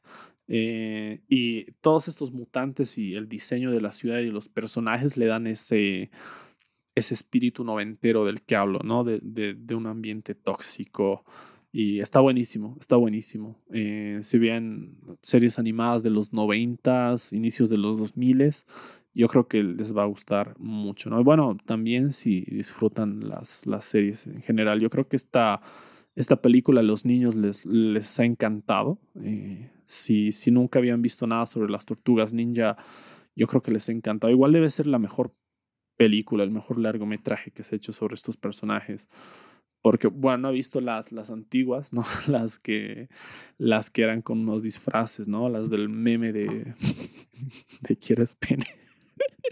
Pero, pero bueno, eh, no, no creo que estén muy por encima. Bueno, las de Michael Bay las he visto las dos y las dos eran malísimas. Aparte que el diseño de esas tortugas era horrible, era espantoso.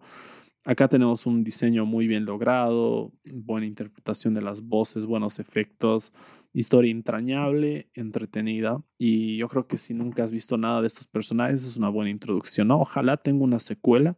No estoy seguro, eh, al menos no he visto ninguna noticia si va a tener una secuela o no. Pero gran película, ¿no? La de las tortugas ninja.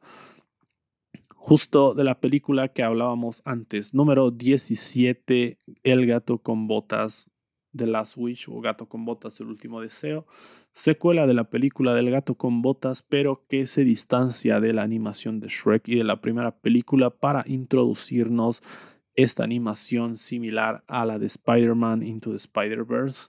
Y muy bien, la verdad es que le funciona de maravilla este personaje porque al igual que el Spider-Man es un personaje ágil, un personaje rápido, entonces todo ese colorido la verdad es que está espectacular. Es una historia muy emotiva que te hace reflexionar sobre apreciar la vida em, y, disfrutar la vida y vivirla y apreciar cada momento. La verdad que es una, una reflexión muy bonita. Eh, de ser la película más fantástica de este universo de Shrek y eso que estamos hablando de un universo plagado de, personajes de cuentos de hadas y hasta referencias a personajes de la cultura popular pero esta se siente como la, la, más fantástica, ¿no? Yo creo que la animación aporta mucho a eso. Eh, está muy bien hecho, el, villano, el lobo es espectacular. Es una película muy memorable, ¿no? Eh, por, por, cómo se construyen los personajes, la historia, las motivaciones de los personajes, que en realidad es una historia inspirada en, en una idea que le surgió a Antonio Banderas, que le da voz al, al, gato con botas, mientras se enfrentaba a una situación que lo mantuvo cerca de la muerte, ¿no? A partir de eso nació el guion y se convirtió en esta película que está muy bien y que por eso ocupa el puesto número 17. Continuamos con el top y nos vamos al puesto número 16 con All Quiet on the Western Front o Sin Novedad en el Frente, película alemana que se estrenó a través de Netflix. Se llevó el Oscar como mejor película extranjera en la última edición. Y eh, la verdad es una película que me gustó mucho. Tampoco me voy a detener tanto en esta película porque tiene su respectivo podcast. Eh, una película que aborda la guerra desde el lado más desolador. Eh, es una película que, que te golpea, ¿no? que constantemente te, te pega en el pecho hasta quitarte la esperanza. Yo creo que se vive más como la guerra y la las consecuencias de la guerra en las personas, ¿no? Desde un abordaje más hasta psicológico, diría, ¿no? Las secuelas que tienen los horrores de la guerra en alguien y en alguien joven, sobre todo, em, con un protagonista que, que va en decaída, que va en deterioro y, y vemos cómo tiene que atravesar la, la pérdida constante de, em, de sus camaradas y, bueno, en general de la guerra, ¿no? Eh, visualmente eh, muy bien lograda, con una factura muy bien lograda, em, con muchas similitudes visuales a 1917, y es como casi una escuelita de 1917, este estilo de películas inmersivas de la guerra que se sienten más como videojuegos, que me parece bien. Y dentro de todo eso, una buena película. Una buena película, eh, de nuevo, es de esas películas que como les digo, si están deprimidos, bajoneados, eh, no las vean, ¿no? Porque te vas a hundir más. Es deprimente, es deprimente porque ves eh, toda la, decadencia del personaje hasta que no le queda nada, ¿no? Hasta que incluso la muerte suene como un consuelo y por ese lado es una experiencia inmersiva, ¿no? Está bastante bien y por eso ocupa el puesto número 16. De nuevo, pueden encontrar su respectivo podcast en en, acá. Está ahí, eh, de los primeros que hicimos en 2023. Y les vuelvo a repetir que la pueden ver a través de Netflix. Número 15, The Whale. The Whale, esta nueva película de Darren Aronofsky, protagonizada por Brendan Fraser, otra de esas películas eh, desoladoras, deprimentes, donde tenemos a un maestro de literatura, eh, o de escritura que trata de reconciliarse con su hija eh, muchos años después. Y bueno, es una historia oscura, ¿no? De este tipo, con está basada en una obra de teatro. La esencia de, de la película se siente bien teatral porque tenemos pocas locaciones, pocos personajes y nos centramos en los diálogos. Es una historia desoladora, pero que sí nos ofrece una actuación espectacular de Brendan Fraser que, por que le valió el, más que merecido premio de la academia y poco más que decir. Em, no es la película más oscura y más pesada de, de lo cual me parece bien porque, porque si esta película era incluso más pesada hubiera sido demasiado, ¿no? Si hacia el final te sientes horrible em, porque es como que no existe consuelo, el personaje sufre hasta el momento en el que muere, ¿no? Es como una agonía constante verla y, y de paso su hija por momentos es una hija de puta, ¿no?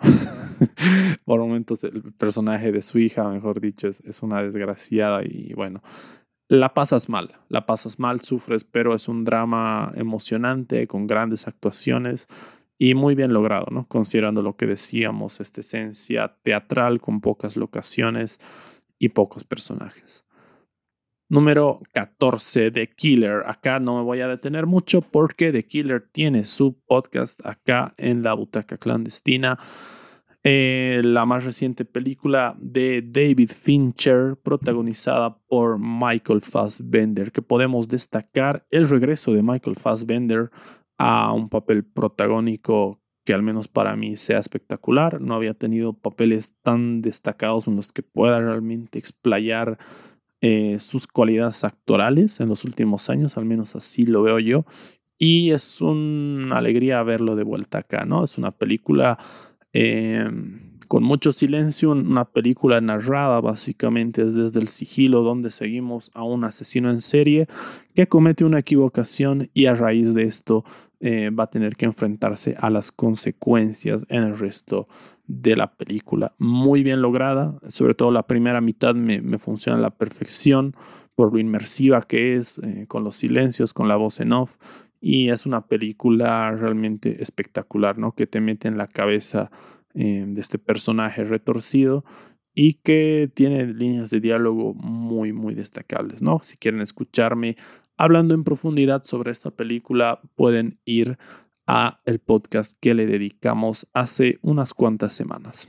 Puesto número 13, Guardians of the Galaxy Volumen 3. Esta película, la verdad, eh, de las películas que más me hicieron llorar en 2023. Si ya la vieron, sabrán por qué. El cierre de la trilogía de mis personajes favoritos del universo de Marvel yo creo que un cierre digno de estos personajes. Tampoco me voy a detener demasiado en esta película porque tiene su propio podcast y no solo tiene su propio podcast, sino que la trilogía entera de los Guardianes tiene su podcast eh, acá. Lo hicimos el año pasado con Seba de Después de otra función. Y ahí pueden encontrar mm, nuestra opinión sobre estas películas. Pero en general sí, un cierre emotivo eh, que funciona bien, ¿no? Al menos para este grupo en específico en la pantalla grande y ya vamos a ver en el futuro qué se hace. Afortunadamente tuvimos el regreso de James Gunn a Marvel para darle el cierre definitivo o el cierre, digamos, correcto de este grupo de personajes. Y nada, eh, quizás hubiera estado mucho más arriba hasta la mitad del año, pero bueno, después vi bastantes películas que me parecieron mejores, ¿eh? películas que se robaron mi atención. Eh, pero tengo que decir que el cine salí bastante, bastante feliz después de ver, bueno, feliz porque el final es feliz. Si salía después de ciertas escenas, yo creo que sería llorando, pero entienden a lo que me refiero, yo creo. Ah, bueno, ya nos vamos acercando al top 10. Vamos con la siguiente película, 12, Cuando acecha la maldad. Película de terror argentina dirigida por Damien Cifrón. tampoco vamos a explorar mucho acá porque nuevamente esta película también tiene su podcast. De nuevo, em, lo dije en su respectivo podcast, pero lo vuelvo a decir acá. Para mí, la mejor película de terror en 2023. Una película complicada, complicada de ver, incómoda, explícita, subida en tono, que no tiene piedad con nadie, que te mantiene al borde del asiento y te deja ahí hasta el final, hasta el mismísimo final gran película. Eh, yo, como les recuerdo, no soy el más fanático del terror. De a poco me están empezando, estoy empezando a agarrar el gusto a las pelis de terror. Pero esta, en definitiva, es una película que, como decíamos en su podcast, no tiene nada que envidiarle a Hollywood. Que para mí se siente en la mesa de Hereditary, de Witch y tantas películas de, de horror que hemos visto en los últimos años. Y que además es, es latina, ¿no? Además es latina. Entonces, bueno eh, ganó el premio del jurado en Sitges, eh, estuvo ahí encaminada en, bastantes premios. No llegó a los Oscar, lamentablemente creo que, que, no ha llegado a los Oscar, o sí, no, creo que no ha llegado a los Oscar, pero bueno, eh, es una película que quisiera que tenga mucho más reconocimiento del que ha tenido, pero en definitiva una, una joya del cine de terror en los últimos años. Puesto número 11, aquí tenemos el primer descenso y tiene que ver, bueno, porque hay una película que se ha metido en el top 10 y ha ido desplazando posiciones. Originalmente esta película era la número 10, pero bueno, descendió hasta el onceavo lugar. Me refiero a El Conde. El Conde, esta película estrenada en Netflix, dirigida por el chileno Pablo Larraín, en la que nos narran las aventuras de Pinochet, encarnado como un Drácula. Ya de entrada es una premisa muy disparatada, pero que funciona muy bien. Eh, tiene su carga política, tiene su reflexión sobre el contexto, pero también tiene momentos en los que aprovecha eh, el tono, el director, y nos ofrece bastantes chistes y momentos muy entretenidos, ¿no? Para entender la psicología de este personaje. Eh, Pablo Larraín, que es un director muy comprometido, bueno, un director al que le gusta mucho abordar a los personajes históricos desde su inicio. Eh, lo hizo con Neruda, lo hizo con Spencer recientemente o con Jackie. es como un rasgo muy característico del director, además que para mí es uno de los directores más prolijos de nuestros tiempos, director cuyas películas tienen bastante identidad y también están muy bien realizadas.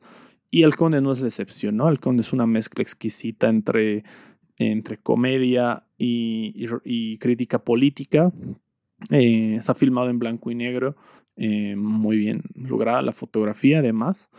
Y nada, es una, una, una figura tan controversial como Pinochet eh, es, es, como un equivalente a, a, Jojo Rabbit que vimos, ¿no? El Hitler era amigo imaginario de un niño con ideas radicales que hacia el final de la película reflexiona sobre sus ideas, radicales. Bueno, acá no es un amigo imaginario, es también un, un ser fantástico, una criatura fantástica, bueno, no fantástica, ficticia, como son los Dráculas. Pero claro, la representación de un genocida como un Drácula es, es perfecta, ¿no? Es una analogía de un monstruo asesino em, que está muy bien porque incluso está dentro de la reflexión que le molesta más que lo llamen ladrón a que lo llamen asesino, ¿no? Eso está, está muy buenísimo. Después la revelación de que la narradora, spoiler alert, que tenemos en gran parte de la película, y, su madre, en realidad es Margaret Thatcher, ¿no? Nada, es espectacular. Es esas películas con las que por momentos te partes de risa, y por momentos reflexionan mucho sobre contextos históricos, eh, datos históricos y cosas que han pasado en la vida real, cosas crudas, sucesos eh, lamentables y, duros como son esta, esta, dictadura que existió en Chile, pero lo hacen desde un lado más em, de, de, de, parodia, ¿no? Que está muy bien estructurado y muy bien escrito, la verdad. Y bueno, por eso está, bueno, estaba en el top 10, descendió un peldaño apenas, pero la verdad es que es una de las películas que más he disfrutado en 2023. Bueno, ahora sí entramos con el top 10 de mis películas favoritas de 2023. Número 10, After Sun. Una película muy emotiva, eh, producida por A24 que explora la relación entre un padre y una hija, eh, narrado un poco desde la perspectiva del padre, pero ya nosotros conociendo que eh, es un personaje que va, eh, bueno, fallecer muy pronto. muy buena película, la verdad. Quiero verlo otra vez. Paul Mezcal hace un trabajo excelente. Y, la verdad es que la, química que tienen ellos dos en pantalla es espectacular, es muy entrañable, muy realista, cómo se abordan estas relaciones familiares y, tiene ese, ese toque emotivo, ¿no? Sé que es una película muy emotiva y me hubiera gustado mucho verla en, un cine, lamentablemente la vi directo, eh, bueno, por ahí. Eh, y nada, eh, gran, gran película, After Sun, emotiva. Em, que yo sepa, también estaba en, Amazon Prime, pero no, no estaba en Amazon Prime, que estoy diciendo? Estoy confundiéndome con la siguiente. Pero nada, em, creo, creo que por ahora no está en streaming, ¿no? Pero la pueden conseguir por ahí, guiño, guiño, y muy recomendada. Gran película, After Sun. Número 9, Saltburn. Esta sí está en Amazon Prime, como les decía, protagonizada por Barry Keoghan. Em, una película con bastante aire a, bueno, a lo que vienen siendo siempre los personajes de Barry Keoghan en el cine. eh, siempre, o bueno, al menos hasta ahora, todos los personajes que le he visto son de un psicópata, ¿no? De un maldito. Esta no es la excepción. Tenemos un personaje que básicamente se apodera eh, de, de, la casa y de los recursos de una familia muy bien acomodada. Eh, supuestamente tenemos a un personaje ingenuo e inocente, pero que en realidad es bastante calculador y que paso a paso ejecuta un plan bastante macabro, ¿no? Una película con escenas fuertes, eh, no solo a nivel de, eh, de crudeza, sino que también son sexualmente muy explícitas e incómodas de ver. No vean esta película con sus padres o su mamá, no lo hagan, pero es una película que está bastante bien, es una película que está bastante bien. Eh, no es una película totalmente disruptiva ni que te marque, pero es una película que tiene giros interesantes y que a nivel estético eh, está bastante bien. ¿no? Eh, eso sí, tengan en cuenta, como les digo, es una película explícita em, que no, no, no se mide con ciertos aspectos. Entonces, discreción ahí, ciertos espectadores que, bueno, se, se pueden sentir incómodos. Número 8, Barbie. Barbie es de esas películas que más ha descendido en este top. Em, bueno, tampoco voy a ahondar mucho en Barbie porque también tiene su podcast eh, acá en la butaca. Lo pueden escuchar una vez finalizado este podcast. Pero sí puedo recordar por qué me gustó Barbie, porque la incluye en el top 10, porque es una película que eh, es bastante entretenida. De entrada es una película con la cual yo me reí muchísimo y que al mismo tiempo eh, lo suficientemente reflexiva para no ser una, una parodia, ¿no? Es una película que se toma en serio a sí misma solo lo justo y necesario, ¿no? Solo lo suficiente, porque después está consciente de lo que es y constantemente se ríe hasta de sí misma, algo que me parece muy valioso, ¿no? Este ejercicio de autoparodia que tiene la película, la reflexión que tiene sobre las desigualdades y las brechas entre los hombres y las mujeres, y el discurso feminista que está muy bien llevado y ejecutado por Greta Gerwig. No, bueno, eh, muchos hablan de un boicot, ahora que ya frente a la temporada de premios sabemos que ni Greta Gerwig ni Margot Robbie están nominadas eh, a los Oscars. Eh, lo cual resulta casi paradójico, casi como un mensaje contestatario de la academia diciendo a nosotros no nos vas a joder. Cada quien puede pensar lo que quiera, a mí me parece como, como un ejercicio de poder casi eso, como decirle no nos vas a joder, pero, pero bueno, eh, es necesario mencionarla porque es una buena película. Sé que a mucha gente le ha cagado el tono colorido y, paródico que tiene y, por eso la han asociado con una película boba, pero a mí me parece que es buena porque hace intencionalmente esto de, no tomarse en serio y le sale bastante bien, le sale bastante bien.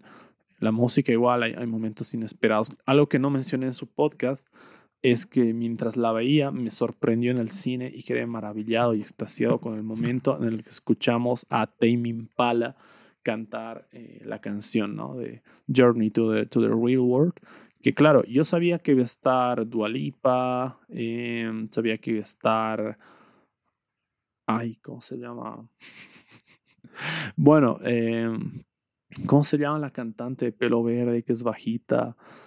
Eh, ya se me fue, se me fue. Pero bueno, que iban a estar ella, que iba a estar Sam Smith, o, o quién era, bueno, o, bueno, había ahí bastantes nombres, pero yo no tenía ni idea que Tame Impala era parte del soundtrack de esta película, ¿no? Que aparte es una sola la canción que hicieron específicamente para esa parte. Que aparte es un momento, es un momento bien cool, ¿no? Cuando Barbie está viajando al mundo real.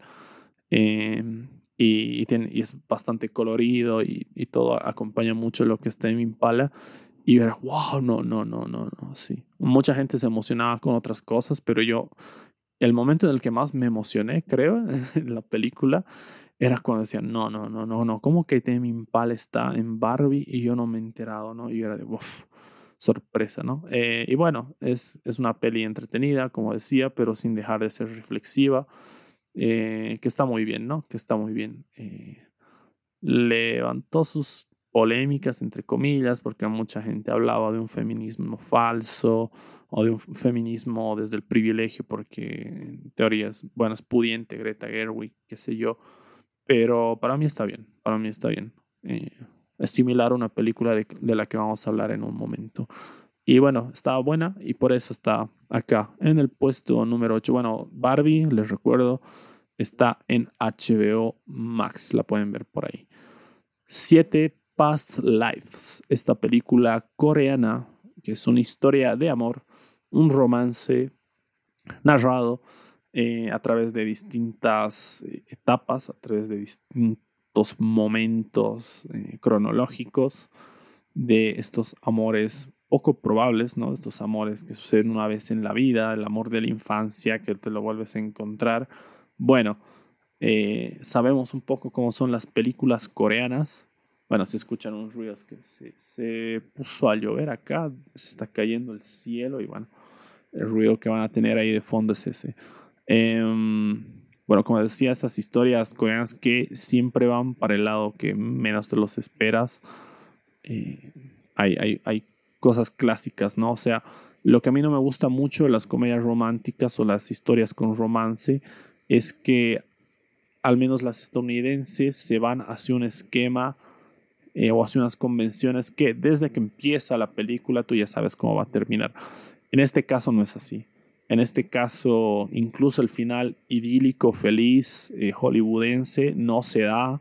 Eh, hay muchos personajes que es como si estuvieran conscientes de los clichés de las comedias románticas y hablan de eso, ¿no? La pareja, eh, la, segunda pareja que tiene, digamos, la protagonista, habla, habla de esas cosas, ¿no? En una escena dice literal, yo sería el americano que arruina la perfecta historia de amor, etcétera, ¿no? Pero es una historia muy bien contada, ¿no? Es una historia emotiva, está un poquito más arriba, eh, pero descendió. Eh, esta película se ha estrenado recientemente en algunos cines, estaba ahí en, cartelera. Ahora mismo no estoy seguro si está en alguna plataforma de streaming, pero gran película Past Lives, ¿no? De, si les gustan las historias de amor y quieren ver una historia de amor no tan convencional, denle una oportunidad a Past Lives que está muy, muy buena. Número 6, Dream Scenario. Dream Scenario, otra vez tenemos a Nicolas Cage en este top y otra vez tenemos a Nicolas Cage protagonizando una película producida por A24. Anteriormente había hecho un par, entre ellas Peak, que por cierto fue mi película favorita eh, de 2021. Si revisan los tops de Instagram, bueno, ahí todavía no hacíamos este, este video podcast, pero hubiera hablado en ese, en ese podcast sobre esa gran película. ¿eh? Por si les interesa una película emotiva que ha pasado un poco desapercibida, esa está en Amazon Prime y gran película. Pero bueno, volvamos a Dream Scenario. Eh, gran película, básicamente tenemos a un maestro que empieza a repetirse en los sueños de todas las personas, todos empiezan a verlo a sus sueños. Y lo que me gusta mucho es que sí se va por el terreno del suspenso barra terror psicológico, pero innova en el sentido de que eh, hace una reflexión sobre las redes sociales y sobre las figuras públicas, ¿no? como en algún momento eh, todos lo, quieren, lo abrazan como una celebridad y cuando todos empiezan a tener pesadillas y sueños feos, eh, los repudian, ¿no? Casi que le desean la muerte, le hacen la vida imposible. Eh, y esa reflexión paralela sobre el estrellato en las redes sociales y, y, cómo puede cambiar drásticamente de un momento al otro, me parece que es espectacular, ¿no? Me parece que, que, le aportan una película y, hagan que destaque entre, entre las propuestas convencionales de, de suspenso, gran actuación de Nicolas Cage de nuevo, ¿no? Eh, e igual es de esas películas que no son para nada convencionales, que son extrañas, que pueden tener momentos incómodos para ciertas personas, pero que en definitiva es una película con grandes giros y grandes actuaciones y por eso está en el top 10, muy, muy cerca ya del top 5, eh, Dream Scenario. Bueno, puesto número 5, Oppenheimer, la más reciente película de Christopher Nolan que está arrasando en la temporada de premios. Eh, que bueno, al, menos para mí no es la, esa película que se merece absolutamente todos los premios. Sí, me parece una gran película, no por nada está en el puesto número 5, pero está siendo una locura, ¿no? Parece ya bastante anunciado que se va a llevar todo lo importante en los Oscars. Y nada, eh, no voy a hablar tanto en detalle sobre Oppenheimer porque han escuchado hasta el cansancio de esta película en los últimos meses y porque también tenemos un podcast entero dedicado a esta película, grandes interpretaciones, gran música, gran dirección como siempre. Y eh, bueno, tenemos de vuelta a Christopher Nolan después de Tenet, que había sido al menos para mí un bache en su carrera. Bueno, Christopher Nolan se vuelve a poner de pie y parece que lo va a hacer de la mejor manera con esta película. Número 4, Poor Things o Pobres Criaturas. Bueno, esta es la película que se cuela, que entra de cabeza, que fue de las dos películas que vi en las últimas semanas. Se estrenó recientemente acá en Bolivia hace un par de semanas el más reciente largometraje de Yorgos Látimos. Y bueno, tampoco voy a ahondar mucho en esta película porque eh, el anterior podcast estuvo dedicada a ella, eh, totalmente dedicada a ella y pueden entrar a escucharla para saber más en detalle lo que pensamos. Pero sí les puedo decir que es una gran película, que está cerca, cerca ahí de mis propuestas favoritas de este director. Una película que empata mucho lo que decíamos anteriormente con la esencia de Barbie porque tenemos la emancipación y la evolución de un personaje femenino que recorre por primera vez el mundo real, ¿no? Eh, había memes en, internet que era eh, Things es Barbie para, para los yonkis con Letterboxd o como era, eh, para, no sé, para la gente que, que no soporta. Es que sí, es una premisa muy similar, y en lugar de tener ese tono colorido, esperanzador eh, que tiene Barbie, es todo lo contrario, ¿no? Tiene un tono tosco, explícito, crudo. Eh, la película es tan choqueante por la crudeza que tiene que ha despertado una ola de, de críticas que yo no entiendo, la verdad. O sea, para bien o para mal, yo creo que esta debe ser la película más mediática eh, al menos que ha tenido a nivel de redes la, filmografía de Yorgos Látimos.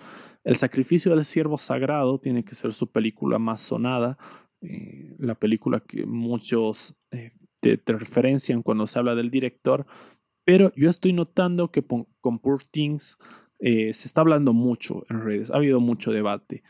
el podcast de Poor Things que está en YouTube hasta el momento es el podcast con más comentarios. A ver, no es una cuenta grande, no tenemos muchos seguidores y por lo tanto no se comentan tanto los videos. Comenten este video, por favor. Ayúdenme a crecer y a poder pagar el alquiler. el alquiler. Eh, pero bueno, em, les decía, es, es el podcast más comentado y ¿Cuáles son los comentarios que encontramos ahí? Gente indignada. Había uno que decía, no he visto la película, pero me parece perturbador que esa mujer tenga el cerebro, tenía el cerebro, me acuerdo, el cerebro de un niño, eh, tenga sexo con todo el mundo. Eh, es una película para gente trastornada, ¿no? Eh, después había otro que decía,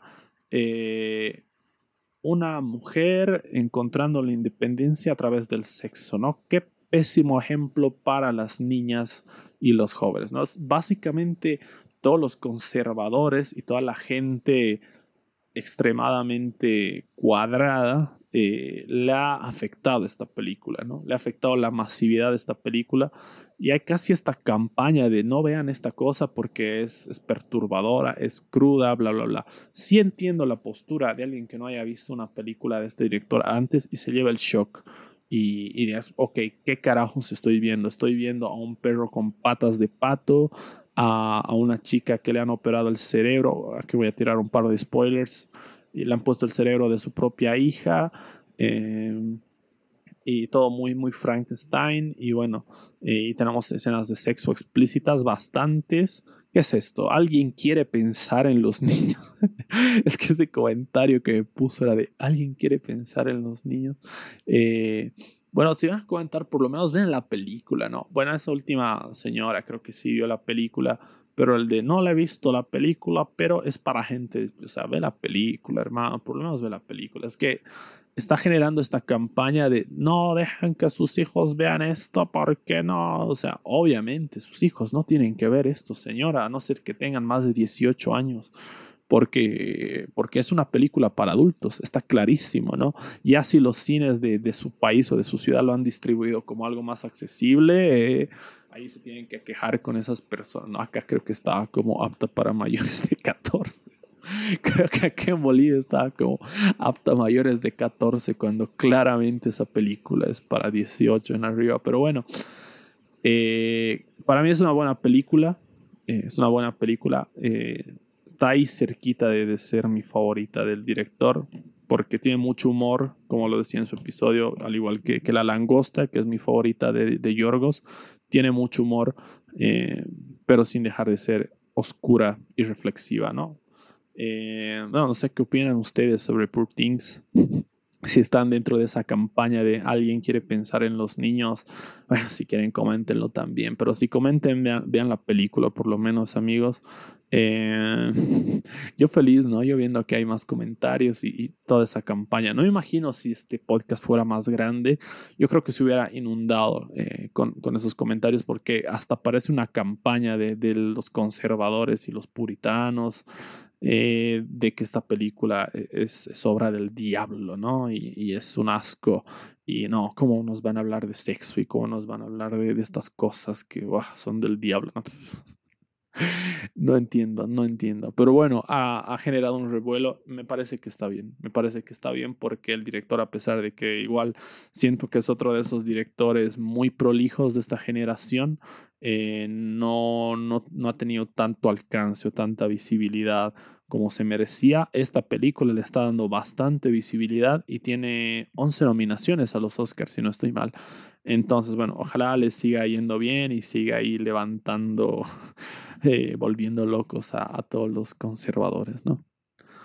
Ahora sí, antes de entrar al top 3 de películas, vamos a hacer unas menciones, pero esta vez menciones honoríficas. Películas que no se han estrenado en 2023, pero yo vi en 2023 y recomiendo un montón.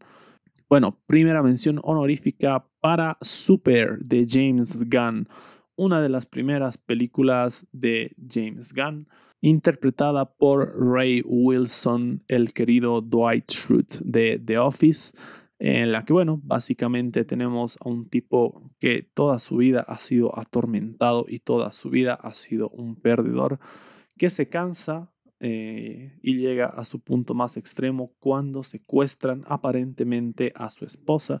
A partir de ahí decide tomar la justicia en sus propias manos y convertirse en un vigilante. Eh, hablé un poco de esta película también en uno de los de todos. Y en ese podcast decía que si no se hizo más popular es porque compartió lamentablemente año, o sea, se estrenó en el mismo año que una película que tiene una premisa similar, que es Kikas, ¿no? Tenemos superhéroes eh, dentro de un, bueno, no superhéroes, héroes dentro de un contexto en la vida real, o sea, la misma premisa. ¿Qué pasaría si un tipo común eh, que no tiene superpoderes y tampoco es millonario, como Batman intentaría hacer justicia con sus propias manos, ¿no? Y te das ahí el golpe de realidad que posiblemente acabe muerto o en terapia intensiva. Y es lo que sucede acá, ¿no? Este personaje se enfrenta a, a, a un narcotraficante y, bueno, logra rescatar a su esposa, pero al final tampoco es feliz, son felices para siempre. Es bastante propositiva, tiene una crítica social interesante y, bastante humor, bastante humor. Yo creo que es un personaje que empata muy bien, ¿no? Que empata muy bien, o sea, el actor le da le da súper bien hacer este personaje porque bueno, si han visto The Office saben que Dwight Schrute no está bien de la cabeza y bueno, a Karen Wilson hace otro personaje totalmente desquiciado y esta vez un protagonista totalmente desquiciado y bueno, una película bastante disfrutable, bastante entretenida que eh, estaba hace años en Netflix, no estoy seguro si está ahora mismo, pero bueno, recomendable. Siguiente mención honorífica, Mystic River. Eh, esta película muy buena, muy buena, dirigida por Clint Eastwood. Eh, es una, sí, es una película de misterio del clásico asesinato sin resolver. Eh, tenemos ahí muy, muy bien Kevin Bacon, Champagne. Tenemos ahí la icónica escena de Champagne siendo agarrado por un montón de policías. Bastante bien, bastante bien. Yo no soy muy fanático de Clint Eastwood en su faceta como director, pero esta película sí la recomiendo mucho. Está en HBO Max y la encuentran ahí. Training Day o Día de Entrenamiento eh, de Denzel Washington e Ethan Hawke, una gran película eh, ambientada en las calles que nos hablan de un policía corrupto y un policía en entrenamiento durante su primer día en la lucha contra el narcotráfico muy bien, ¿no? De los mejores papeles de, de Denzel Washington, como este policía barra gangster. Y Ethan Hawke también, espectacular. Gran película, si les ha gustado The Wire, yo les recomiendo que la vean porque tiene ahí la esencia de esta serie. Y también está en HBO Max. Max, perdón. The Vast of Night. Esta sí es una película de Amazon Prime Video, original de Amazon Prime Video. Eh, de 2019, si no estoy mal, o 2018, básicamente nos habla eh, sobre una llegada alienígena, pero abordada desde una perspectiva fresca, porque no tenemos la típica escena de invasión eh, con muchas explosiones y destrucción, sino que es una invasión estratégica, ¿no? Una invasión que sucede en un momento específico eh, que es estratégica y que se hace de cierta manera. Y bueno, lo interesante de esta película es cómo de a poco se va descifrando el misterio de la invasión a través de testimonios, sonidos en las frecuencias radiales, lo que la convierte en una película muy propositiva dentro del género de, de las invasiones alienígenas o de películas con alienígenas. Yo creo que es bastante original. Tiene un par de secuencias espectaculares, un plano secuencia alucinante y nada, es cortita y se la recomiendo mucho. Está en Amazon Prime Video.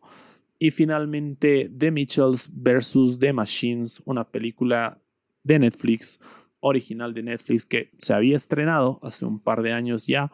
Em, no la vi, siempre me dieron ganas de verla porque comparte la animación con eh, Spider-Man Into Spider-Verse, este estilo de animación que mezcla el 3D con el 2D, de manera espectacular. Y aparte porque varios amigos y familiares me habían dicho que me parezco bastante a la protagonista en su forma de ser. Eh, después de ver la película, tengo que decir que sí, tengo cosas de esa niña, tengo cosas de ese personaje con los cuales me puedo identificar. Y es una película muy emotiva, ¿no? Que habla sobre, sobre reconectar con la familia, apreciar a tu familia, eh, saber distinguir eh, Sí, esos momentos en la adolescencia en los que tienes vergüenza y superarlos y realmente apreciar el, tiempo que pasas con ellos y lo importantes que son para uno, ¿no? Una película muy emotiva, muy bien escrita, con una gran animación, muy divertida. Eh, llegué unos dos años tarde porque si no, de hecho, se metía, pero de cabeza en el top de, de años anteriores. Así que gran película. De nuevo, la encuentran en Netflix. Bueno, ahora sí, vayamos al top 3 de películas de 2023. Número 3, Spider-Man Across the Spider-Verse, secuela de la gran película que llegó en 2018. Tuvimos cinco años después la continuación. Eh, otra vez, no voy a entrar mucho en esta película porque tiene su podcast, pero es una secuela que expande la escala de la original. Tenemos muchos más personajes, más estilos de animación, más desarrollo de ciertos personajes como Gwen Stacy. Y la verdad es que sí. Cuando la vi dije, nah, imposible que algo sea mejor que esta película, pero bueno, me sorprendió de nuevo. me sorprendieron de nuevo y nada, eh, una película que yo creo que superó mis expectativas. A muchos les dejó un sabor agridulce porque termina, bueno, encaminada hacia otra película. En realidad no es una película autoconclusiva, es más bien como la primera parte de una historia que vamos a ver culminada en Spider-Man Beyond the Spider-Verse. Pero es una secuela que yo creo que rescata lo mejor de la película de la primera película, sigue siendo una película con personajes entrañables, con personajes muy coloridos y con personajes de los que quieres saber más y que no dejan de desarrollar a sus personajes eh, principales, que son Miles y Gwen a este punto. Y tenemos la introducción del Spider-Man 2099, que es un antagonista, entre comillas, bastante bien logrado. Eh, de nuevo, todo lo que estaba bien en la primera, acá sigue funcionando y también se animan a llevarlo a una escala bestialmente más grande. Y eso me parece perfecto, ¿no? Sigue con su paso firme y yo creo que va a terminar concretándose como una de las mejores trilogías en la historia del cine de animación y también me animaría a decir como una de las mejores trilogías en la historia del cine en general. Y así hablamos de Spider-Man, ni, ni hablar, ¿no? Para mí es lejos de, de, lo mejor que se ha hecho con este personaje en el cine. Y bueno, tiene el podcast en el que hablo en detalle, bueno, en el que hablamos en detalle sobre esta gran película, así que lo pueden escuchar. 2. Killers of the Flower Moon, la más reciente y espero que no última película de Martin Scorsese, que sí tiene ese sabor a despedida, pero bueno, algunos mantenemos la esperanza de que no sea su despedida. Gran película, un neo-western reinventado, inspirado en hechos reales y con grandes actuaciones de Robert De Niro, Leonardo DiCaprio y Lily Gladstone. Lily Gladstone que la verdad la rompe, es el primer papel grande que tiene en el cine y la verdad que la rompió. Está nominada a los Oscars. Tiene, tiene sus buenas nominaciones a los Oscars. Esta película eh, se estrenó en cines, pero creo que ya está disponible, si no estoy mal, en Apple TV Plus. Y bueno, en definitiva, una película muy bien lograda, grandes actuaciones de los protagonistas, gran historia, como es de costumbre con este director, un despliegue técnico hermoso y a nivel de guion también una factura muy bien lograda de uno de los mejores cineastas de toda la historia. Parecía insuperable esta película, pero bueno, la que viene a continuación, la verdad es que para mí fue toda una experiencia. Y ahora sí, llegamos al final de este top con la que para mí fue la mejor película de 2023. Número 1, Babylon. Babylon es el cuarto largometraje de Damien Chazelle.